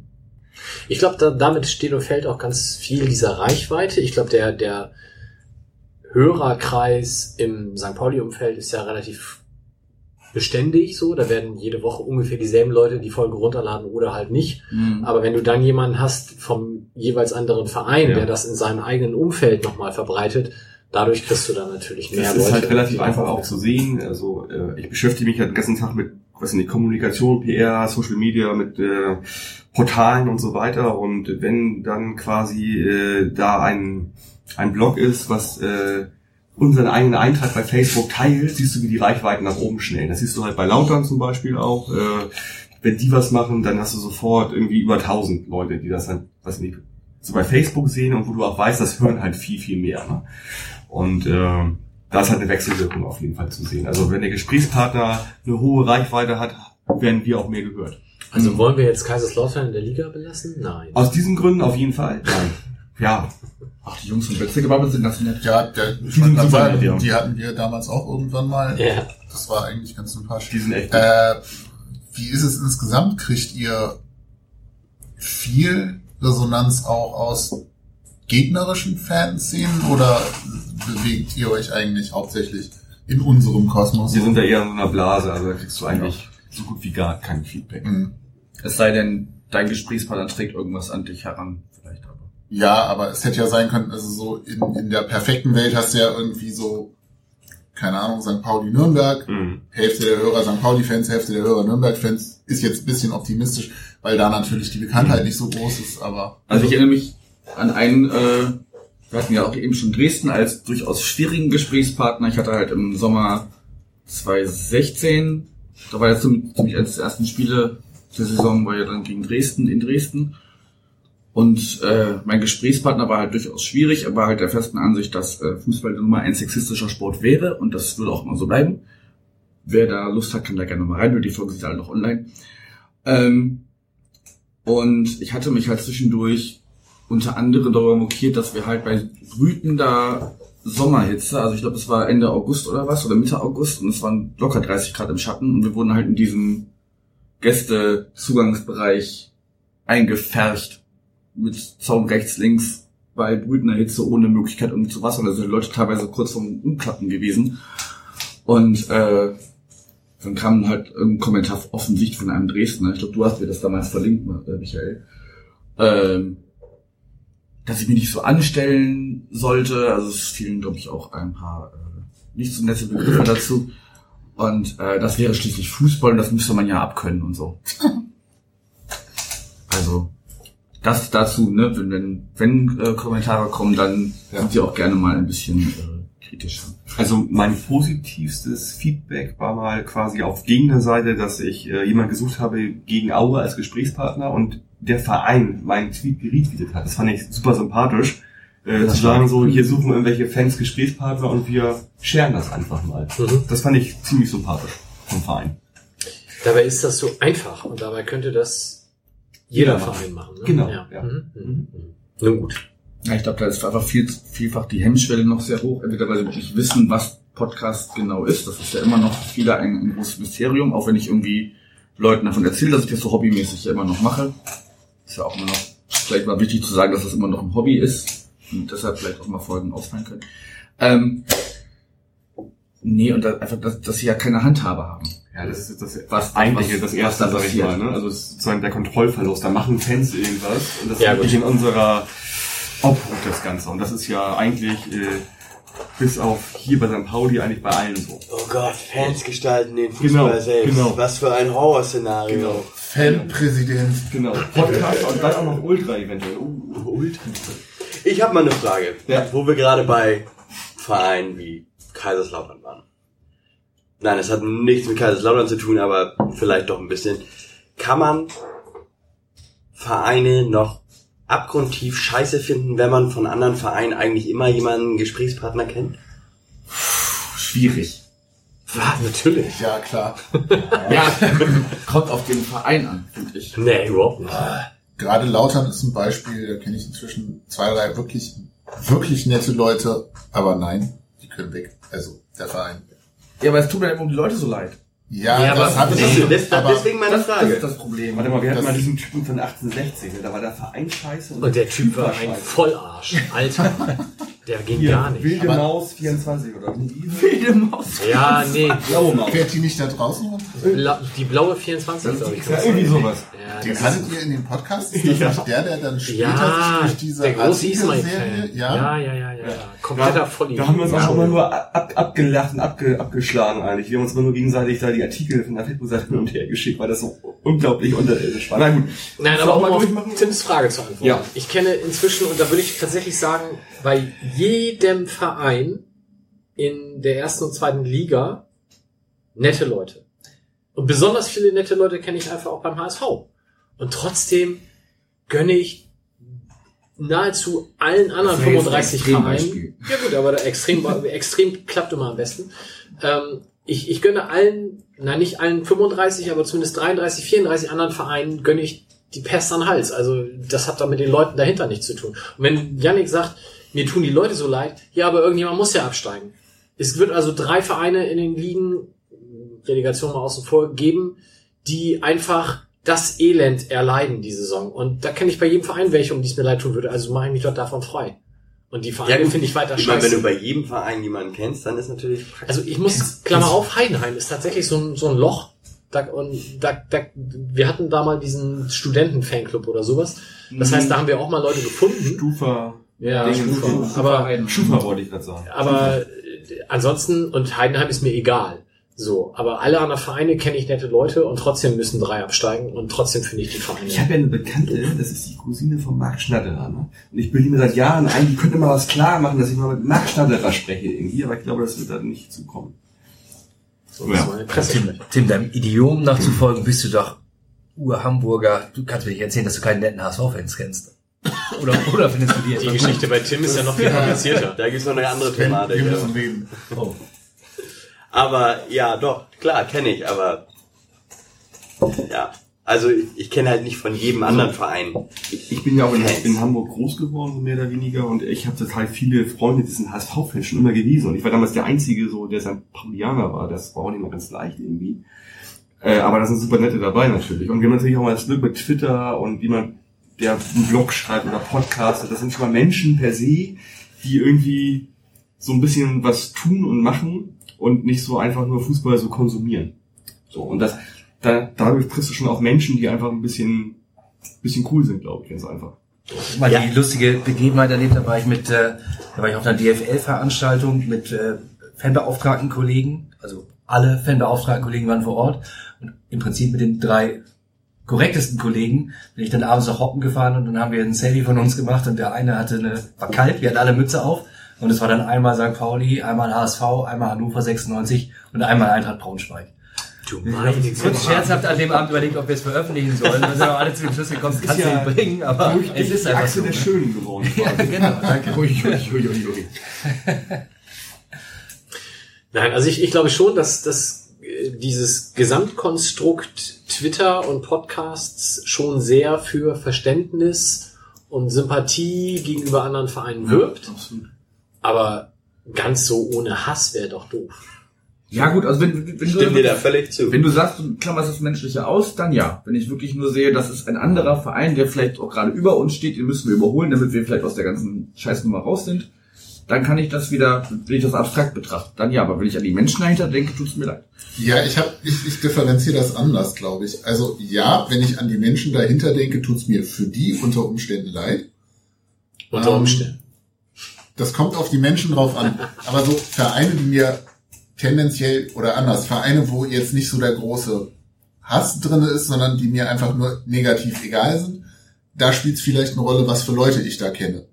So, keine Ahnung. Das sind vier Vereine, die mir alle gleich ungefähr egal sind und zwei davon steigen ab, dann bin ich wahrscheinlich dafür, dass die absteigen, wo ich weniger nette Leute kenne oder so. Aber ähm, ich, ich trenne das schon auch meine Häme zwischen Menschen, die ich mag und Vereine, die ich nie leiden kann. Es gibt so herrlich viele Facetten, wo man sich sein Weltbild be- bezogen auf die Vereine zusammenzimmern kann. Da lasse ich mich nicht durch Einzelpersonen. ja. Ja, aber wie bildet man denn, wie bildet man denn sonst, wenn man das nicht über Einzelpersonen macht, wie bildet man denn sonst Sympathien für einen Verein oder Ja, wie hast denn du das vor 10 oder 15 Jahren gemacht? Da kannst du wahrscheinlich von 16 der 18 Bundesligisten einfach keine Fans, sondern hast nur so das Mediale mitgekriegt und fandst halt den einen Verein mehr scheiße als den anderen? Ja, nö, gar nicht. Die waren dann alle egal einfach. So richtig viele Egale habe ich halt nicht. Nicht mehr wahrscheinlich. Ja, aber das liegt nicht an den Einzelpersonen, die ich Nee, meine, habe. damals haben wir uns ja irgendwie die Meinung gebildet, so wie artikulieren die sich quasi hier damals in der Gegend gerade noch äh, als, als Genau. Auswärtsfans oder wie treten die auf, wenn man zu denen hinfährt? Das war ja so, wie man sich dann eine Meinung bildet, wenn es einfach. Wobei ich finde, da fließt auch, also bei mir zumindest eine ganz große Portion Irrationalität rein. Es gibt Vereine, die fallen jetzt nicht durch besonders merkwürdige oder negative Außendarstellung der Fans auf, sondern die finde ich einfach so scheiße. Hm. Oder einfach so sympathisch. So, Mhm. ähm, Du meinst so wie Leverkusen oder so. ja, die fallen ja zumindest durch eine gewisse Seltsamkeit im Auftreten auf manches Mal. Ja, aber keine Ahnung, Die zehn, die dann kommen. So, du? so. ja, Aber sie spielen sehr guten Fußball. Neuerdings, Nur guck hab ich keine- gelesen in der Zeitung. herrlichen Fußball. Aber wir schweifen ab, das stelle ich fest. Ähm, ich komme vielleicht nochmal einmal, wir haben eine, eine Hörerfrage tatsächlich, beziehungsweise Yannick hatte nochmal nachgefragt, ob es Fragen gibt und da kam vom Twitter-User Murmscan die Frage, was wir denn für Equipment empfehlen würden. Und da müssen wir, glaube ich, erstmal unterteilen nach, will man sowas wie die Vor- und Nach dem Spiel Spiele, äh, den Podcasts machen, dann braucht man Skype und gibt es da eine Empfehlung für ein Headset oder einfach irgendwas, was sprechen kann. Also mittlerweile gibt's auch andere Softwaregeschichten außerhalb von Skype, so wie Studio Link zum Beispiel oder äh, was hast du noch? Naja, wenn ich mir den Namen merken Okay, könnte. also es gibt einige bessere Sachen, aber die Einstiegshürde bei Skype ist halt viel niedriger, deswegen nehmen wir Skype. Äh, ich mache es auf dem, auf dem MacBook Pro, du machst es auf dem Windows-Rechner, äh, du brauchst halt einen Laptop, wo Skype drauf läuft und ein Recording-Plugin, was beim Mac wiederum 20 Dollar kostet und bei dir ist es kostenlos, glaube ich, irgendwie, ne? Der Und- M3 Skype Recorder, ja. Ja, genau. Und, und dazu halt irgendwie, eigentlich würden sogar so normale äh, Headsets reichen, die beim Smartphone beigelegt sind. Ähm, nach oben hin ist natürlich immer alles offen, gar keine Frage. Ich selbst benutze Gaming-Headsets von Ja. Creative, Habe ich auch. Die äh, nur 40 Euro kosten, die aber so in so in so Podcaster-Foren super, super gut Mhm. abschneiden und wo immer gesagt wird, so die sind im Gegensatz zu Sennheiser, die 300 kosten, halt mh, marginal äh, quasi schlechter. Und ich finde die auch gut. Ich glaube, viel wichtiger ist einfach auch zu sehen, dass man halt eine Umgebung hat, die möglichst trocken ist, wie man sagt. Also sprich, äh, die gut gedämmt ist und wie in meinem Fall vollgestellt ist mit äh, Schuhen meiner Frau. Also ähm, Machst du das im Schrank? ich wollte gerade sagen, so ungefähr, ja. Also ich habe halt eine, eine Podcast-Ecke, die äh, ist ein bisschen skurril, vielleicht muss ich davon mal echt ein Foto machen. Das ist im Prinzip eine Abseite, wo ich reinspreche, wo die Schuhe meiner Frau stehen. Fantastisch. Und das ist halt so trocken und so gut, dass es halt äh, so gut funktioniert. Und ich kann auch vor allem Stehen dann podcasten. Ich äh, sitze nicht gerne beim Arbeiten. Max. Jakob Ost? Bitte? Wie Max Jakob vom Rasenfunk, der macht auch Auch echt? Ja. Also ich äh, arbeite den ganzen Tag am Stehen vom Rechner, am liebsten. Ähm, noch kurz nachgeliefert, die Plattform, die ich vorhin meinte, Ja. Zencaster, Okay. ähm, haben wir jetzt neulich mal ausprobiert für einen anderen Podcast. Das lief eigentlich ganz gut. Muss müssen wir jetzt auch mal gucken, aber es gibt eine ganze Reihe äh, auch äh, Lösungen, die halt ähm, ohne zusätzliche Software auskommen inzwischen. Das war halt bei Zencaster halt auch der Charme, dass du es im Browser auch nutzen kannst. Das heißt, wenn du Gäste hast, mit denen du reden willst, müssen die eigentlich nur auf einen Link klicken Genau. und dann Ja. Also ich finde immer, die wichtigste Frage beim Podcasten ist, äh, mache ich das über quasi Distanz oder bin ich mit mehreren Leuten irgendwo äh, in einem Raum oder gehe ich halt outdoor? Das ist, das ist auch nochmal so eine Sache halt. Es gibt so Podcast-Formate, die halt irgendwie so wie Radioreportagen funktionieren. Und äh, generell sei da mal äh, das Forum Sendegate empfohlen, was so, äh, wo sich die Podcaster treffen, was zum Teil sehr nerdig ist. Äh, Mike hat mir das auch schon bestätigt. Aber trotzdem sind da sehr viele echt nette Menschen, die man mal dann auch fragen kann, wie man so loslegen kann oder halt irgendwie den Thread findet, wo man halt so, einen, so den Einstieg findet dafür. Wobei ich generell irgendwie immer, wenn so Fragen kommen, finde, einfach machen. Wenn man ein Smartphone hat, kann Ja. man anfangen, irgendwie Audio aufzuzeichnen. Ja. Und ich finde persönlich die Audioqualität gerade am Anfang nicht das Zentrale, sondern irgendwie Inhalte und was erzählen können und mit anderen Leuten darüber reden wollen. Und dann so langsam ins Thema finden, weil das ist ja auch keinem geholfen, wenn man irgendwie 300 Euro in Hardware steckt, zwei Podcasts aufzeichnet genau. und dann merkt, das ist nicht mein Ding. Genau. Äh, Content ist auch da King. King. Sebastian, sag doch mal kurz, was wir hier stehen haben. Was machen wir hier? Ähm, wir haben einen Tascam Mehrspurrekorder und inzwischen drei Rode Mikros. Ich sehe gerade den Namen nicht, ist aber auch, glaube ich, nicht so zentral. Rode JT2, nee, NT2A. Die sind schon ein bisschen teurer, sind eben auch für Audioaufzeichnungen in größeren Räumen zumindest mitgedacht, funktionieren für uns ganz gut, weil man eben auch durch verschiedene Konfigurationen mit denen unterschiedliche Sitzsituationen ganz gut abholen kann. Ähm, ist aber eben schon ein bisschen teureres Equipment. Wobei, wenn ich mir jetzt angucke, was Max so inzwischen, Max Jakob aus, du hast ihn ja irgendwie, wer hat ihn Ich hab ihn du hast ihn ja. irgendwie ins Spiel gebracht. Ähm, da macht es halt noch näher an Studio-Equipment. Wir haben halt hier so ein bisschen die Situation, dass wir versuchen müssen, es schnell aufzubauen, relativ schnell wieder abzubauen. Aber Gut, der Mann will ja auch irgendwann sein Hobby zum Beruf machen, von daher. ist ja schon halb dabei, genau. So, und dann, ähm, bei uns ist es so, wir haben dann eine große MP3-Datei, die packe ich einmal in Order City, bearbeite sie nach, schneide dann nochmal Tonschnipsel rein und jage das Ganze dann einmal über Auphonic und packe es dann in den Übersteigerblock. Bei euch läuft das ähnlich? Auch Anders. Audacity erst zum, zum, zum Schneiden und, und Intro und Outro einfügen. Und dann sind wir bei Polygy. Und das, das Genau. bisher klar. Also ich schneide auf dem, auf dem Mac äh, in GarageBand die Rohdateien, die aus Skype rausfallen, aus dem Recorder. Und dann haben wir das große Glück halt, äh, dass wir da, da quasi diesen Anbieter Podigy haben, die ja ein Anbieter sind, die äh, A, Website-Struktur zur Verfügung stellen, aber auch dieses ganze Geraffel, was äh, zu Podcast dazu gehört, irgendwie abdecken.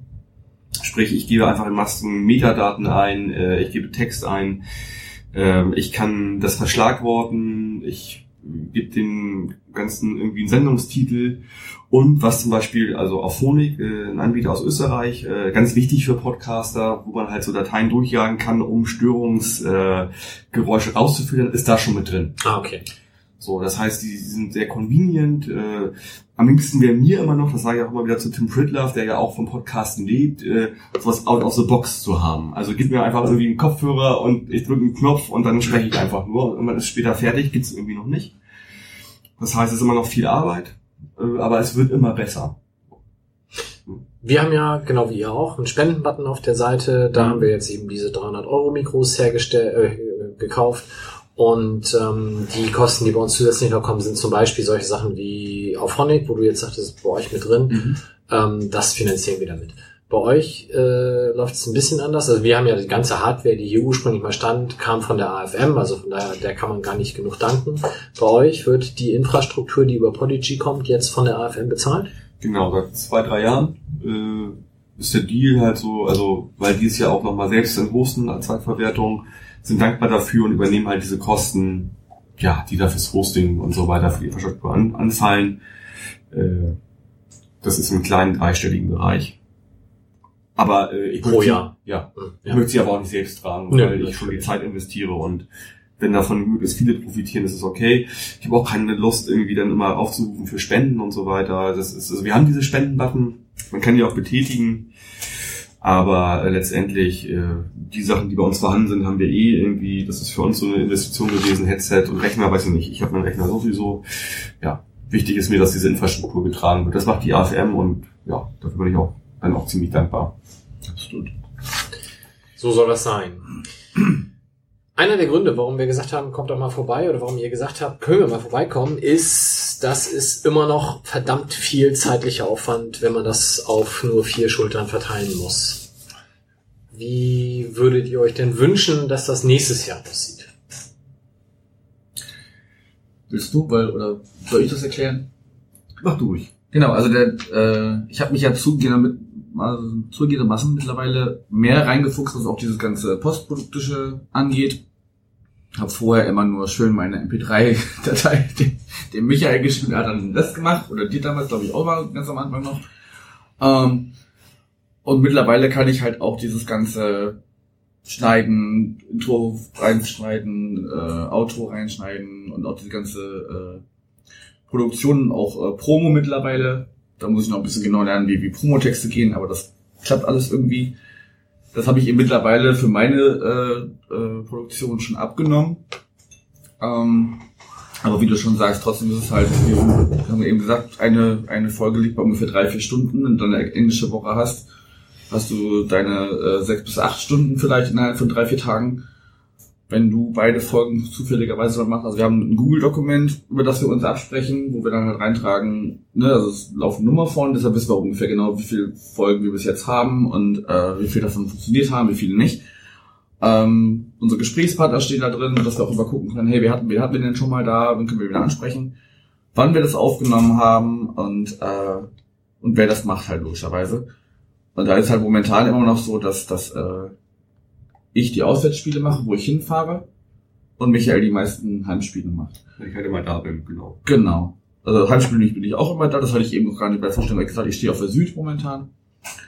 Ähm, aber das hat sich halt so, so eingespielt. Aber trotzdem wäre es halt schön, wenn sich noch ein, zwei nette Menschinnen finden würden, die äh, sich da, die da Lust drauf haben. Wir würden da garantiert auch äh, die ersten Gehversuche so, so begleiten und, und wie, wie, wie bei mir damals auch einfach sagen, hier nimm's einfach auf, schick uns die Datei, einem von uns beiden und den Rest machen wir erstmal und dann würden wir so nach und nach ähm, die weiteren Schritte da, da hinzufügen. Ähm, aber es ist einfach, wenn wir wirklich einen Anspruch haben, und den haben wir ja einfach auch, ähm, zu sagen, wir möchten möglichst viele von diesen, wie wir eben gesagt haben, 70 Gesprächen, die es, die es sein können innerhalb einer Saison, es sei denn, wir kommen irgendwann mal äh, im Pokal weiter als gedacht. Du hast ja immer noch den großen Traum, dass wir darüber international spielen. Absolut. Ähm, Da möchte ich Kalle mal sehen, was der dann dazu sagt. Eigentlich wollen wir ja irgendwann mal dem mäßigen mit, Zweitligisten der mit, mit internationalen. dem Finn mal podcasten. Mit dem Finn? In Das der wird ersten ein- Runde Qualifikation. Ach, egal. Okay. Ich fände es mega spannend, lass uns podcasten. Wobei das, wir das ja schon gemacht haben mit den, äh, mit dem Herrn und der Dame von, äh, Ah ja, da kommen wir gleich noch zu, genau. Achso, das kommt gleich noch, okay. Ähm, genau, also es wäre halt schön, wenn da jemand Lust hätte, sich dann noch dran zu beteiligen. Ist, wie wir gerade schon ja ein bisschen erklärt haben, an sich keine große Hürde, das mitzumachen. Ist halt ein bisschen zeitlicher Aufwand. Und fertig ist die Kiste. Genau, also wir suchen noch ein bis zwei Leute, die mitmachen bei uns. Ähm, ich hätte es auch super gerne, dass mal Frauen mit Frauen sprechen über Fußball, vorher, nachher. Äh, vom Aufwand her, äh, Janik und ich übernehmen die Produktion auf, auf das Ganze. Also derjenige muss wirklich nur sprechen, ein bisschen Text abliefern, das ist wirklich äh, überschaubar. Äh, ich war sogar vor zwei, drei Jahren so weit, als du was nicht dazu gekommen bist, dass ich irgendwie so Videos aufgenommen habe, richtige, äh, sag ich mal, Anleitungen, Tutorials und so weiter. Das machen wir auch immer noch.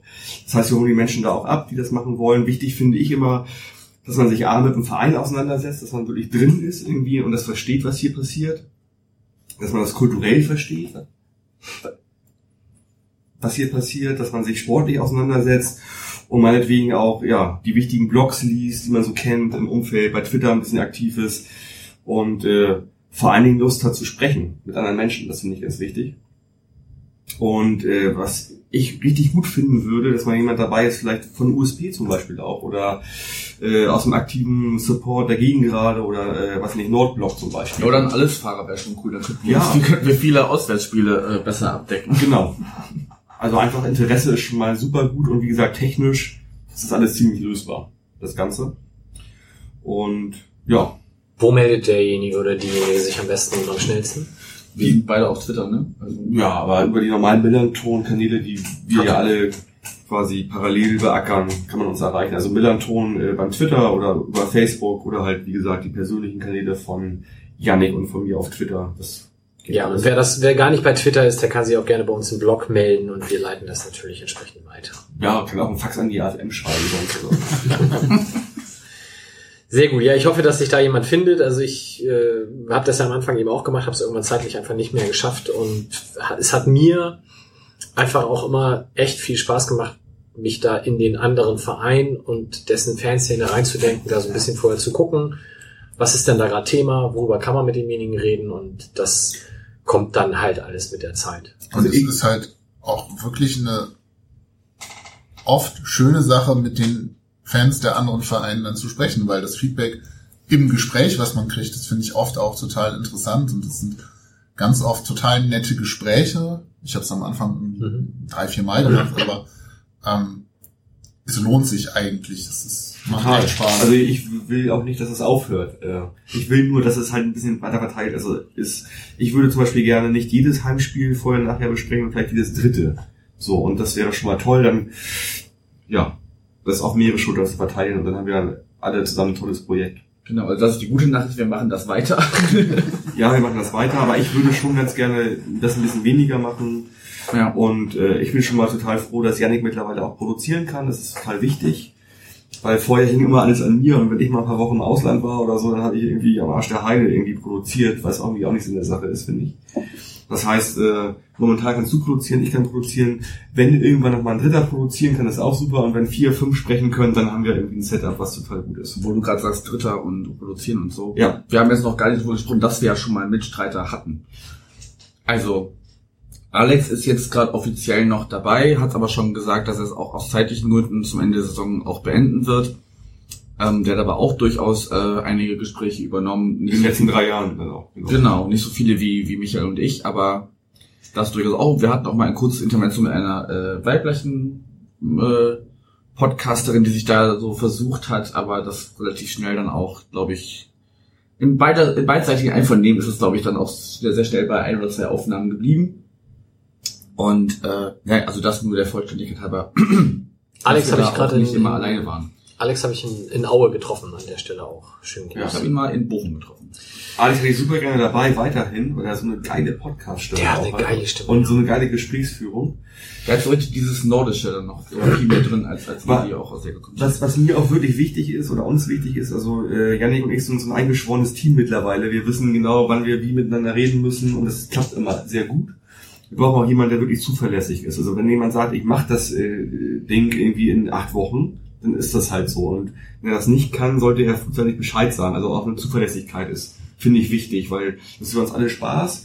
Und wenn du auf einmal merkst, so das klappt gerade nicht, dann ist es halt doof irgendwie. Wenn das so Also klar kann das mal sein, ne? Also wie gesagt, Ja. das ist ja für alle immer noch ein Hobby und irgendwann ist ja auch mal ein Privatleben vielleicht im Weg, aber, aber so dafür gibt's halt dieses Dokument, ne? dass du dann frühzeitig gucken kannst, aha, da bin ich dran, dann kümmere ich mich, also meistens kümmern wir uns so, also ich mich meist so zwei, drei Wochen vorher um, um einen Gesprächspartner, mal geht's schneller, mal dauert es ein bisschen länger, schreibt man mal nur zweimal hinterher, weil man sich vielleicht auch schon mal äh, gesprochen hat oder auch mal drei, viermal, um das ein bisschen zu erklären, was es überhaupt ist. Ähm, und dann hat man eigentlich eine relativ sichere Planungssicherheit. Also ähm, ich hab, äh, dieses Jahr zum Beispiel direkt, äh, als der, der Spielplan raus war, habe ich so schon mal grob alles eingetippt gehabt, was wann ansteht, ähm, ohne die genaue Terminierung natürlich, aber dass man da schon mal gucken konnte, hey, worauf, worauf habe ich den Bock, wer ist denn überhaupt da? Ich bin auch mega gespannt, wer nächstes Jahr aus der dritten Liga raufkommt. Noch gespannter bin ich, wer aus der ersten Liga runterkommt. Ähm, und da muss, muss man sich dann auch wieder neu, neu reinfuchsen, gucken, wen man da als, als Gesprächspartner findet. Sven.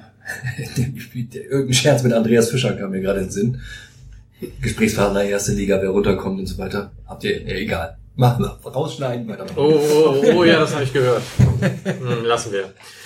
Ähm, wir haben gesagt, dass ihr, äh, oder als wir gesagt haben, wir, wir machen diese Sendung mit euch als Gästen, dass es dann ja eine super Idee wäre, generell mal über Podcasts zu sprechen, die wir so hören. Das habe ich vorhin schon gefragt. Sven hört nur den Millanton. Frei nach Renald Koch.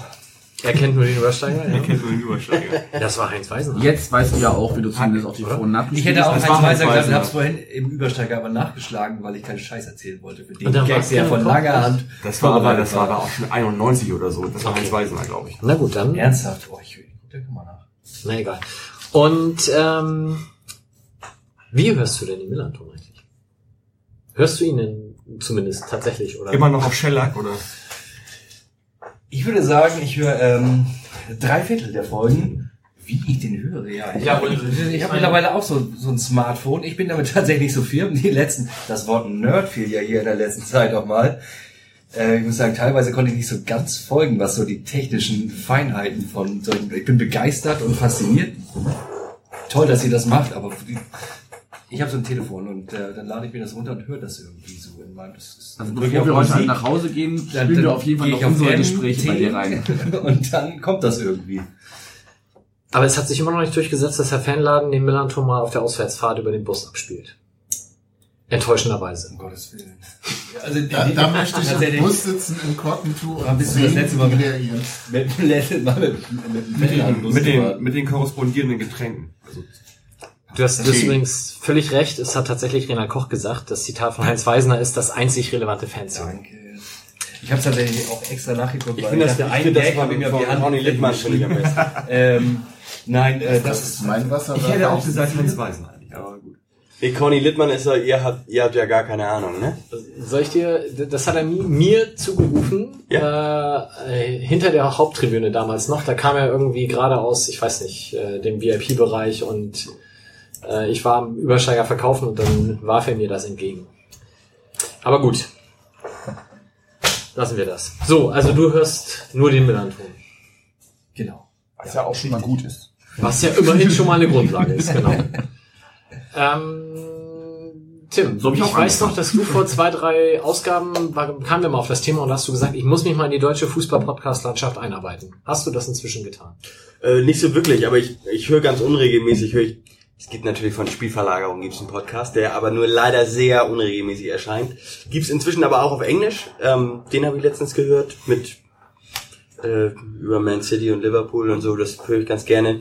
Dann höre ich sehr gerne, aber es, ich krieg's einfach zeitlich nicht hin. Textilvergehen, den Podcast, den mag ich irgendwie gerne. Ich weiß auch nicht, da irgendwie Ein bisschen das Urgestein der Vereinspodcast. Ja, aber irgendwie, genau, also irgendwie hängt da, weiß nicht, verliert sich mein Ohr da irgendwie immer, auch In wenn. dieser netten Küchen. Ja, genau, das ist irgendwie so. Ja, und dann Berliner laut Schnack ist. und so, das ist halt auch ganz nett anzuhören. Ja. Genau, das, also, ist tatsächlich, und dann höre ich natürlich den Millerton vor dem Spiel, nach dem Spiel, vor allem vor dem Spiel, als Vorbereitung zum Heißmachen, höre ich das ganz gern. Meine, also, ich fand jetzt den, den, äh, Union, dieses vor dem Spiel fand ich sehr gut. Was mir auch sehr gut gefallen hat, war der, ähm, das Vorgespräch mit, ähm, ich weiß gar nicht mit wem das war, für Darmstadt 98 jetzt in der Rückrunde. Ja, wir machen das so weiß, viel. kein, weiß keiner mehr genau. Wahrscheinlich ne? einer von Hoch und Weit, ne?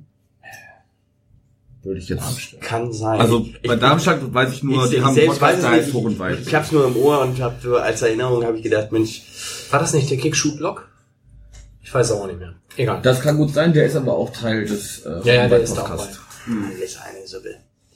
Genau. Aber ich meine, damit ist meine Zeit auch fast schon. Okay, das verstehe ich. Sebastian. Ähm, genau, ich höre den Millerton und die vor dem Spiel, nach dem Spiel Sachen, wobei ich zugeben muss, ich höre euch viel zu selten, weil ich es irgendwie immer nicht unterkriege, weil so, keine Ahnung, Zeit mehr Was? ist.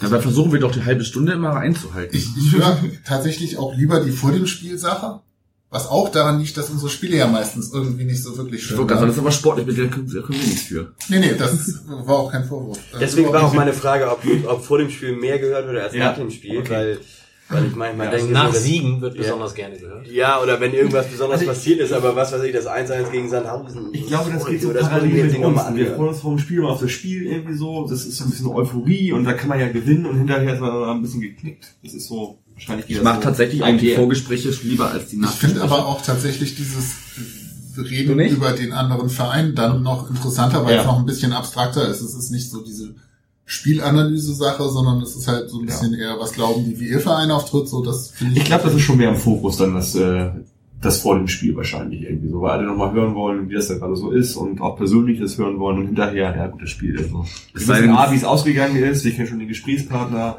und hören nicht rein, weil wir gerade vielleicht ein, zwei verloren haben.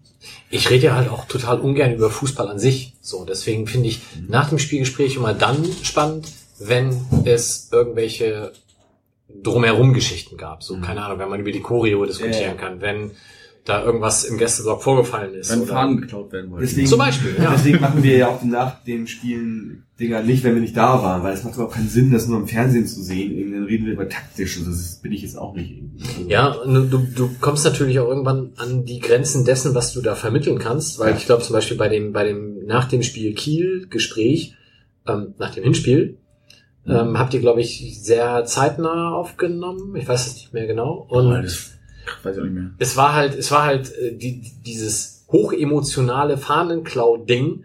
Und ähm, da, dann, dann kam ja noch diese Geschichte dazu. Vor dem Spiel wurden äh, Sachen geklaut und das war noch gar nicht so richtig aufgeklärt. Und das ist dann natürlich auch mal, je nachdem, wann du es aufnimmst, hast du da mehr oder weniger Input, den du dann auch in das Ja. Gespräch reinbringen kannst. Ja. Also wir sehen doch, oder ich sehe immer zu, dass das immer ganz schnell auch passiert mit dem, mit dem, äh, nach dem Spiel. Weil wenn das Spiel Samstag war und ich rede Mittwoch mit jemandem Ja. drüber, ist es eigentlich schon egal eigentlich fast. Also ich gucke immer, dass ich eigentlich, wenn das Spiel Samstag, Sonntag war, auf Montagabend dann auch spreche mit denjenigen. Ja, so zwei, drei Tage maximal. Dieses Jahr, äh, dieses, dieses Jahr, diese Woche wird super geil sein. Union irgendwie samstags um 13 Uhr und ich spreche Sonntag um 14 Uhr mit Tim und mit Daniel. Alles schon super eng getaktet diesmal. Liegt aber auch daran, dass die beiden nicht anders können. Habt ihr schon mal ein Gespräch gehabt? Also ich glaube nein, aber es wäre doch mal spannend mit demjenigen an der Hand quasi, also vor Ort, live. Ich hatte das mit den Kielern überlegt, weil die tatsächlich äh, beide in Hamburg arbeiten. Ah. Hat sich aber dann irgendwie auch aus organisatorischen Gründen nicht ergeben. Aber könnte man, da die ja wahrscheinlich in der Liga bleiben werden, oder aufsteigen, man weiß es nicht. Lustigerweise ist es aber auch so, dass wenn du äh, neue Gesprächspartner anfragst, dass die diese romantische Vorstellung haben, man trifft sich ja Ah, okay. Und dann sagen sie, ich bin aber gar nicht da. So, musst du aber auch gar nicht, musst nur Skype haben. Die meisten denken, das ist halt so persönlich. Was ja auch dafür spricht, dass die Qualität der einzelnen Folgen irgendwie so rüberkommt, als wenn man vielleicht irgendwie auch zusammen wäre, irgendwie so ein bisschen. Aber tatsächlich würde ich auch mal so Gespräche in der Domschenke machen am Tresen. Beim vollen Da kommen wir ja gleich auf so Podcasts, die das, dieses Konzept fahren. ja. Gut, Sebastian. Ähm, Außer dem Melanton. Ähm, Stimmt, außer dem höre ich noch eigentlich jede Folge vom Rasenfunk. Oh ja, das habe ich Das vergessen. ist Pflichtprogramm, ja. Oh ja, Mein quasi mein einziger Zugang zur Bundesliga. Außer zwischendurch mal irgendwie Sportschau gucken, aber sonst kriege ich die eigentlich nicht mehr mit, aber darüber sehr gerne. Die haben ja auch, oder Max macht ja auch diese Nebensendung, ich vergesse immer. Tribünengespräch, Tribünengespräch. Kurzpass und Kurzpass. Genau, Tribünengespräch ist für mich insgesamt, glaube ich, das beste Fußball-Podcast-Format in Deutschland im Moment, zumindest von denen, die ich mitkriege. Ähm, dann höre ich eigentlich immer Colinas Erben, wobei ich da, obwohl die irgendwie sehr selten gesendet haben, in letzter Zeit ein bisschen hinten dran war. Wobei, lass uns mal bei dem Rasenfunk ganz kurz, äh, erklär mal kurz, was das ist. Rasenfunk oder das Tribünengespräch? Sowohl als auch. Okay, Rasenfunk ist im Prinzip der Versuch, dem Doppelpass eine fußballerische Alternative gegenüberzustellen gewesen. Niveau und Inhalt hinzuzufügen. Genau, also es geht um das, was auf dem Platz passiert und nicht um die Frau von Lothar Matthäus. Max, der das moderiert, hat in der Regel zwei, manches Mal drei Gäste, mit denen er über den letzten Bundesligaspieltag spricht, immer sehr zeitnah. Also ich weiß nicht, wann die immer exakt aufzeichnen, aber es ist meistens irgendwann zwischen Sonntagabend und Montag früh. Immer ungefähr zwei bis drei Stunden Gespräch, die betrachten die einzelnen Spiele. Es gibt meistens einen Fokus auf irgendein Thema, auch in Abhängigkeit von den Gästen. Ähm, das sind meistens entweder auch Podcaster oder Journalisten, die eben einen Bezug zu einem der Vereine haben. Und es ist eigentlich immer sehr hörenswert. Es gibt immer am Ende der Hin- und der Rückrunde den Rasenfunk Royal, wo er sich dann nochmal mit Leuten zu jedem Verein austauscht. Ich weiß nicht, das waren jetzt glaube ich 18 oder 20 Stunden ähm, in der Winterpause. Das ist enorm viel. Man kann sich da dann auch nur den Verein rausgreifen, den man selber spannend findet, aber es ist halt dann auch immer sehr viel Tiefe drin, deswegen höre ich das extrem gerne. Und das Tribünengespräch ist eben der Versuch dann abseits der Regelmäßigkeit sozusagen Themen mit einzelnen Gästen oft auch oder mit speziellen Gästen anzusprechen, die eben sonst zu kurz kommen.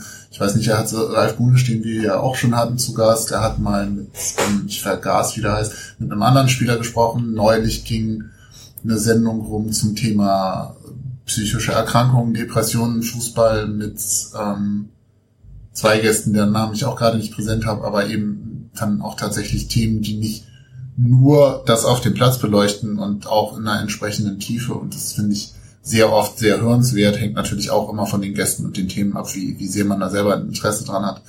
Aber das ist schon auch journalistisch in der Tiefe sehr, sehr empfehlenswert. Und Also das Format ist wirklich fantastisch. und Max macht das einfach auch richtig gut. Und er hatte zum Beispiel auch noch einen weiblichen Blinden-Fan einmal, Mhm. Bayern München, Ja. glaube ich. Das war auch eine sehr, sehr interessante Sendung. Er, Du warst auch schon da. ich habe mal mit Klaas Rehse und Max über Podcast gesprochen. Das war eine der ersten Tribünengespräche, genau. Und was er jetzt seit neuestem ein bisschen verstärkt macht, ist der Kurzpass. Den hat er, glaube ich, mal angefangen zur WM.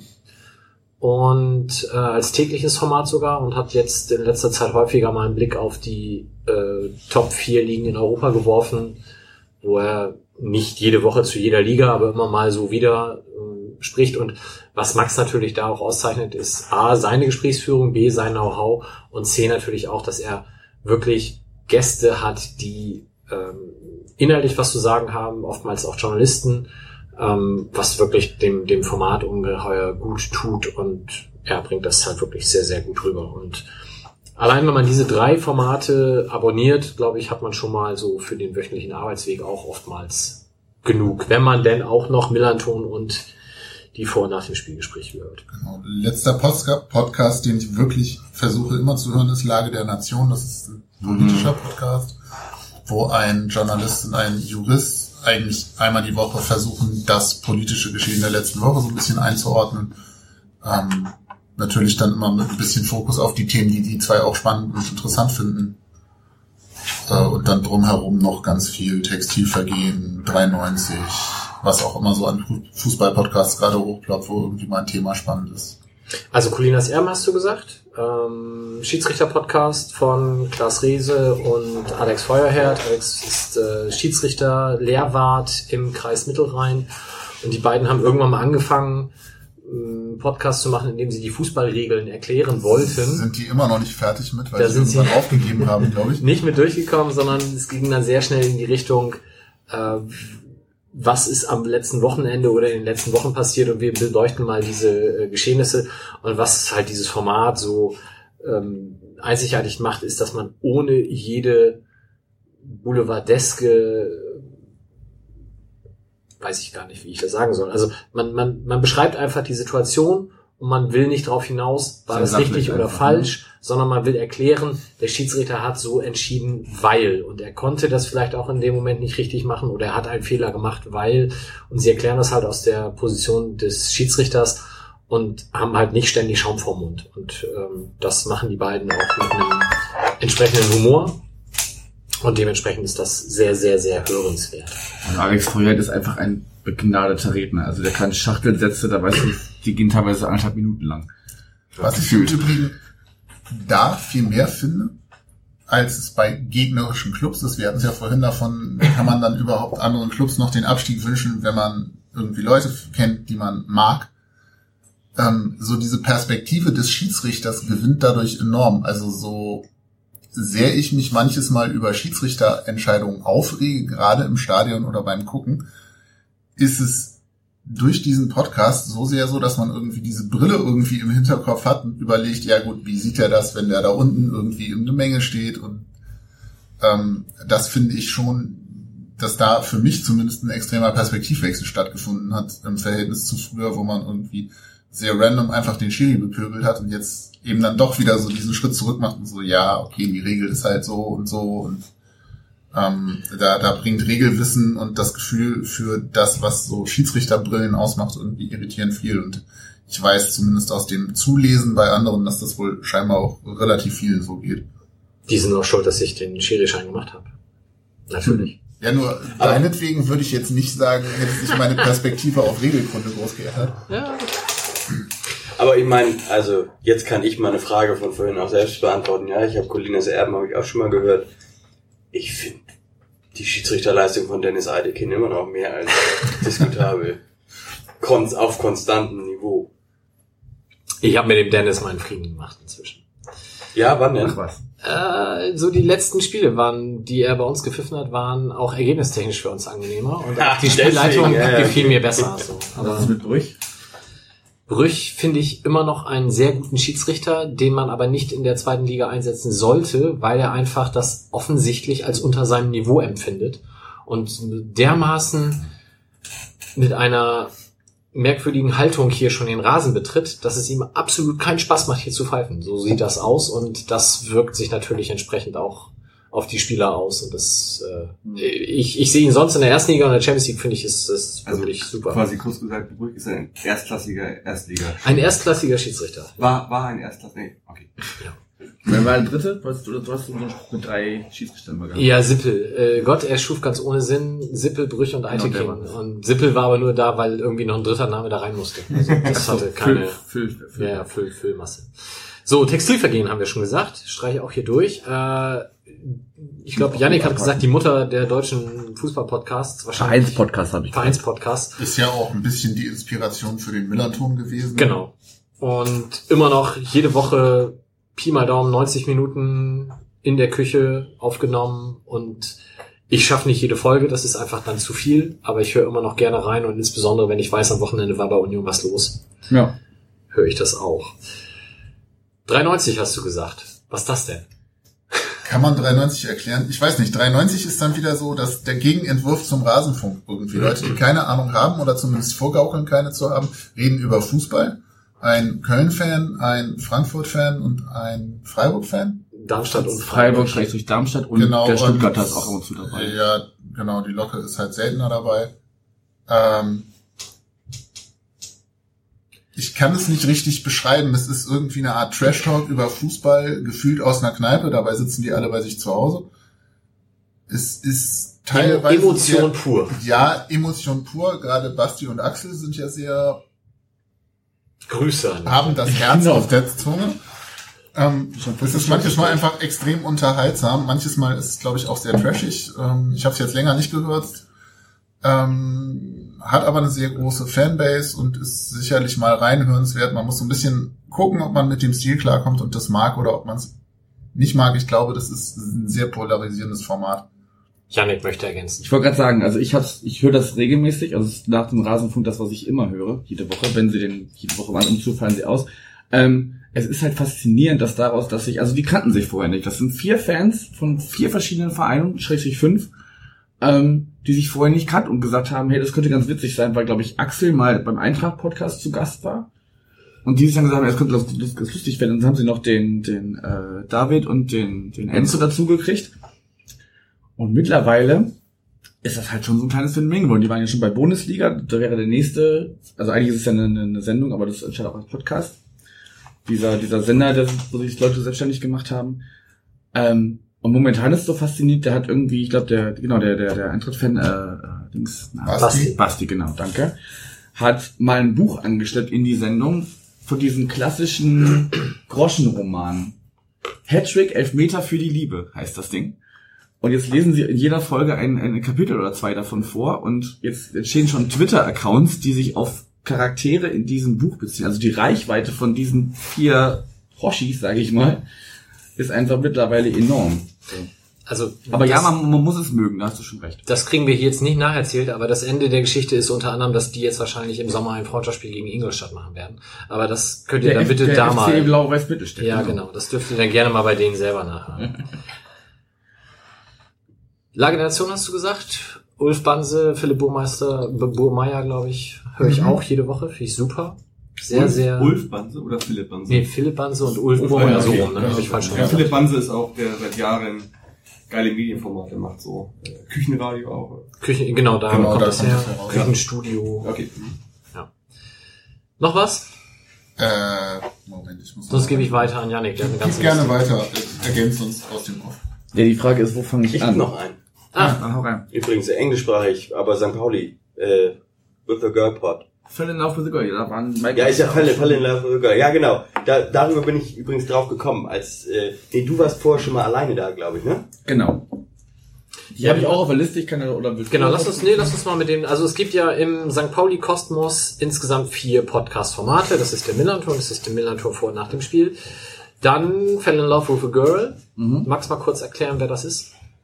Fell in Love with a Girl Podcast sind, äh, ist ein Ehepaar oder ein Pärchen auf jeden Fall, nicht, wie verheiratet sind, aus Kanada, aus Calgary, Alberta, ähm, die irgendwie, ich weiß gar nicht mehr genau wie, auf St. Pauli gekommen sind und jetzt quasi aus 7000 Kilometern Entfernung das Geschehen hier bei uns verfolgen und darüber in relativ regelmäßigen Abständen, also manchmal kriegen sie es auch zeitlich nicht hin, aber sich dann darüber unterhalten. Ähm, was bei denen, also klar muss man erst bei der englischen Sprache mächtig sein, aber wobei sie ein relativ gutes, gut verständliches Englisch sprechen, wenn man denn einigermaßen selber von sich sagt, ich kann ganz gut Englisch verstehen und gucke manchmal englische Serien oder so, dann versteht man das. Ähm, sie machen manchmal eine sehr kleinschrittige Betrachtung der Spiele, halt auch für ihr Publikum, die da halt vielleicht nicht immer die Möglichkeit haben, das zu gucken. Sie gucken sich halt über St. Pauli TV die Spiele an. Früher in Live oder relativ zeitnah, glaube ich sogar, und mittlerweile dann so, wie sie es halt schaffen. Ähm, und beschreiben halt sehr kleinschrittig, was passiert. Also so wie wir auch manchmal nach dem Spiel Sachen gemacht haben, wo wir wirklich von Minute zu Minute gegangen sind, was sich ja mittlerweile irgendwie auch so ein bisschen überholt hat. Ähm, genau, und die betrachtet das halt aus 7000 Kilometer Entfernung.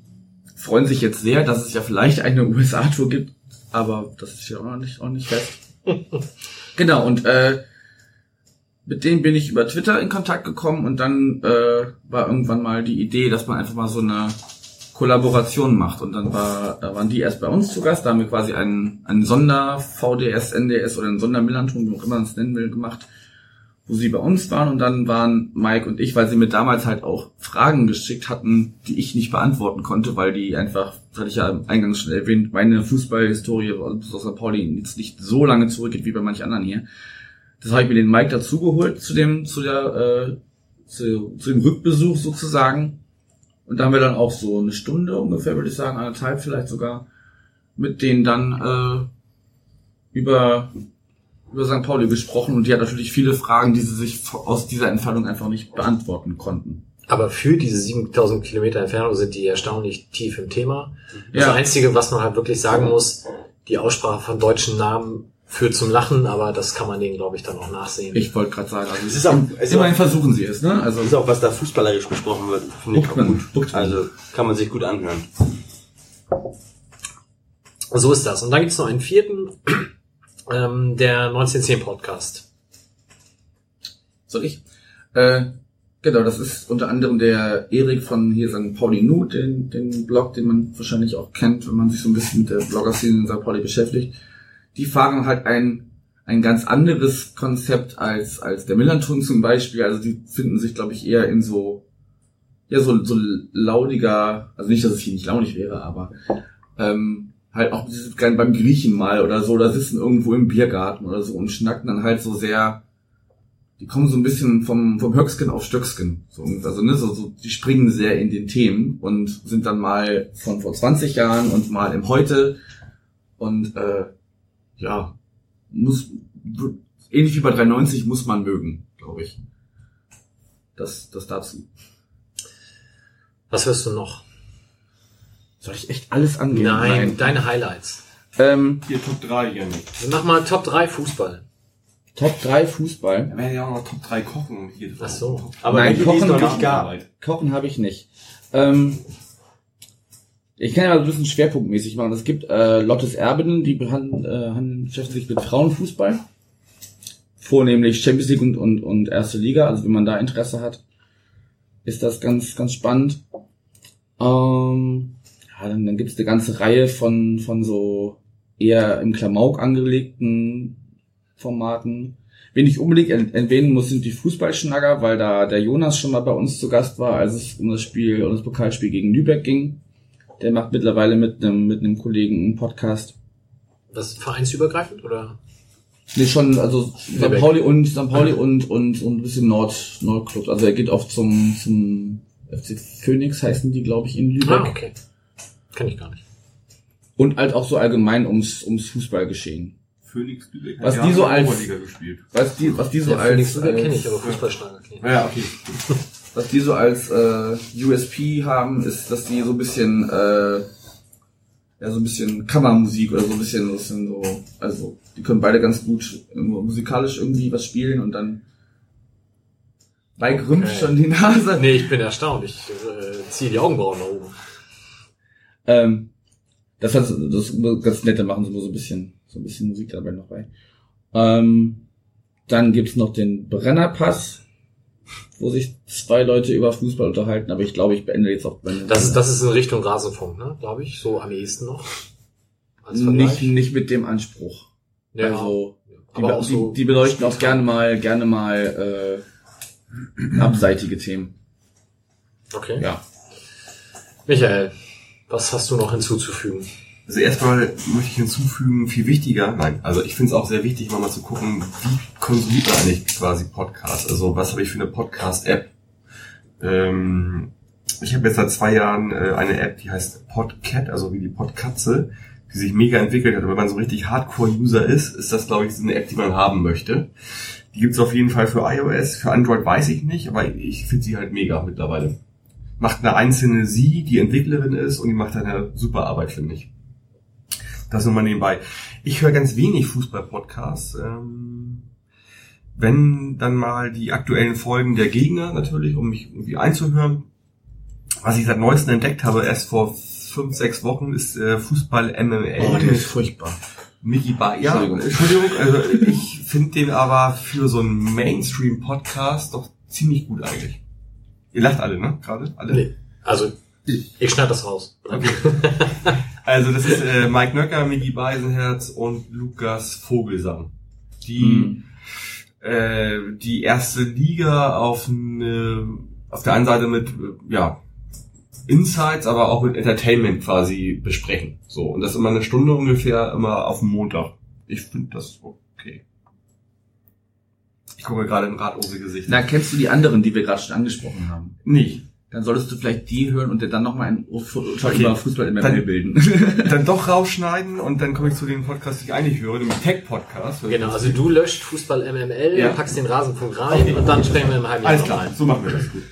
Was ich ganz gerne höre, sind äh, Tech-Podcasts tatsächlich. Also, Was ist denn Tech? Ja, ja, so alles, was so digital, Internet, äh, Hardware, Software und so ist. Also Nerd-Themen. Nerd-Themen tatsächlich, ja. So bin ich auch damals vor elf Jahren zum Podcast gekommen. Also damals gab es ja irgendwie so eine Handvoll in Deutschland irgendwie und äh, mein Gesprächspartner gegen Union, Tim Pritlove, hat schon damals, der macht das schon seit 2004, das ist unglaublich eigentlich.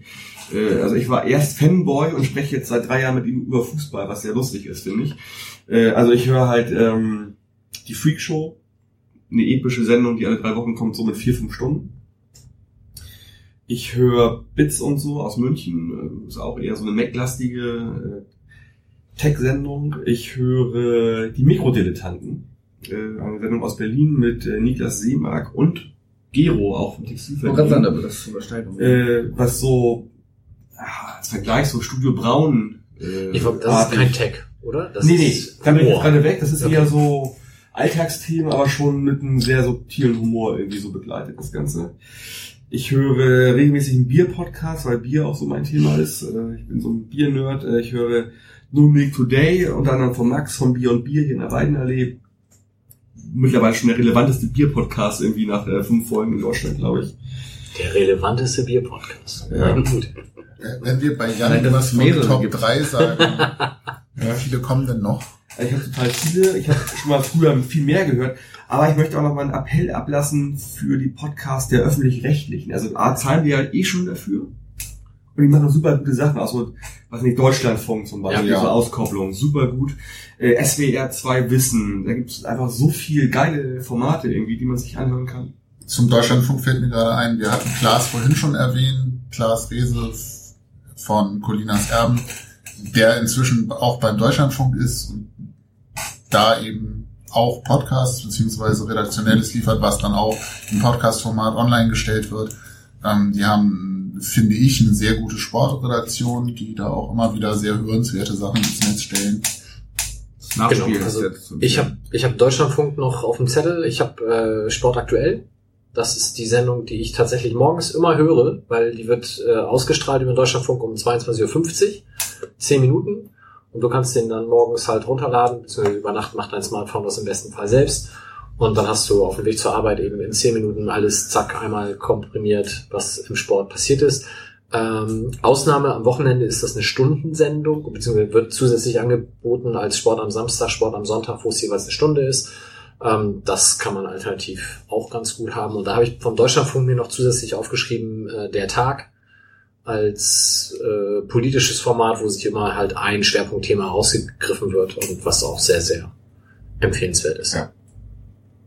Ansonsten, wo gerade Stille war, mir ist noch eingefallen, wer zu kurz gekommen ist, bei mir ist der oder die Wochenendrebellen. Radio Rebell heißt der. Äh, genau, Radio Podcast. Rebell heißt der Podcast. Ähm, auch immer wieder sehr hörenswert. Kannst du, Haben hier, glaub musst du noch kurz erklären, was das ist? Genau, die treuen Stammhörer wissen natürlich, dass hier vor kurzem auch eine Lesung stattgefunden hat. Ähm, da war Mirko hier zu Gast und er und JJ machen eben einen sehr lesenswerten Blog mit Titel Wochenendrebellen. Ähm, haben wir, glaube ich, mehrfach auch schon erzählt. Ähm, Jason ist eben Asperger-Autist und ähm, da machen die beiden zusammen eine Tour durch die verschiedenen Stadien in Deutschland und haben eben zusätzlich als Radio Rebell auch ein Podcast-Format. Ich habe noch vier Fußball-Podcasts. Und dann Ähm, machen wir Non-Fußball oder was? und, und dann sind wir durch, glaube ich. Äh, einmal Who Are Ya? Das ist ein Format aus England, die sich mit, ähm, ich glaube, einmal im Monat mit Fans diverser Vereine beschäftigen und sich immer einen Verein rauspicken, den sie dann vorstellen. Und da gab es unter anderem halt auch schon mal eine St. Pauli-Episode, dadurch bin ich da drauf gekommen. Aber das ist wirklich ein ganz, ganz tolles Format, weil die sich unheimlich Mühe geben und in diesen Verein wirklich reintauchen und das dann mit diversen O-Tönen vorstellen. Dann, ich glaube, der wurde vorhin schon mal kurz erwähnt, der Eintracht-Podcast. Ähm, einfach ein ähnliches Format wie das Textilvergehen.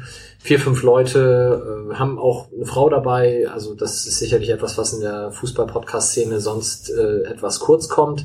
Außer im Rasenfunk, muss ich sagen. Max hat regelmäßig auch weibliche Gäste, finde ich, äh, fehlt in den anderen Formaten oftmals. Ähm, dann höre ich noch den Doppelsechs-Podcast, der hier äh, von unter anderem Ole Zeisler, äh, Sportreporter beim NDR gemacht wird. Und ein Format, was glaube ich aktuell nicht mehr so richtig gepflegt wird, ist äh, vom Mein Sportradio. Und generell Mein Sportradio muss man mal erwähnen, die haben einfach unfassbar viele Mhm. Vereinspodcasts.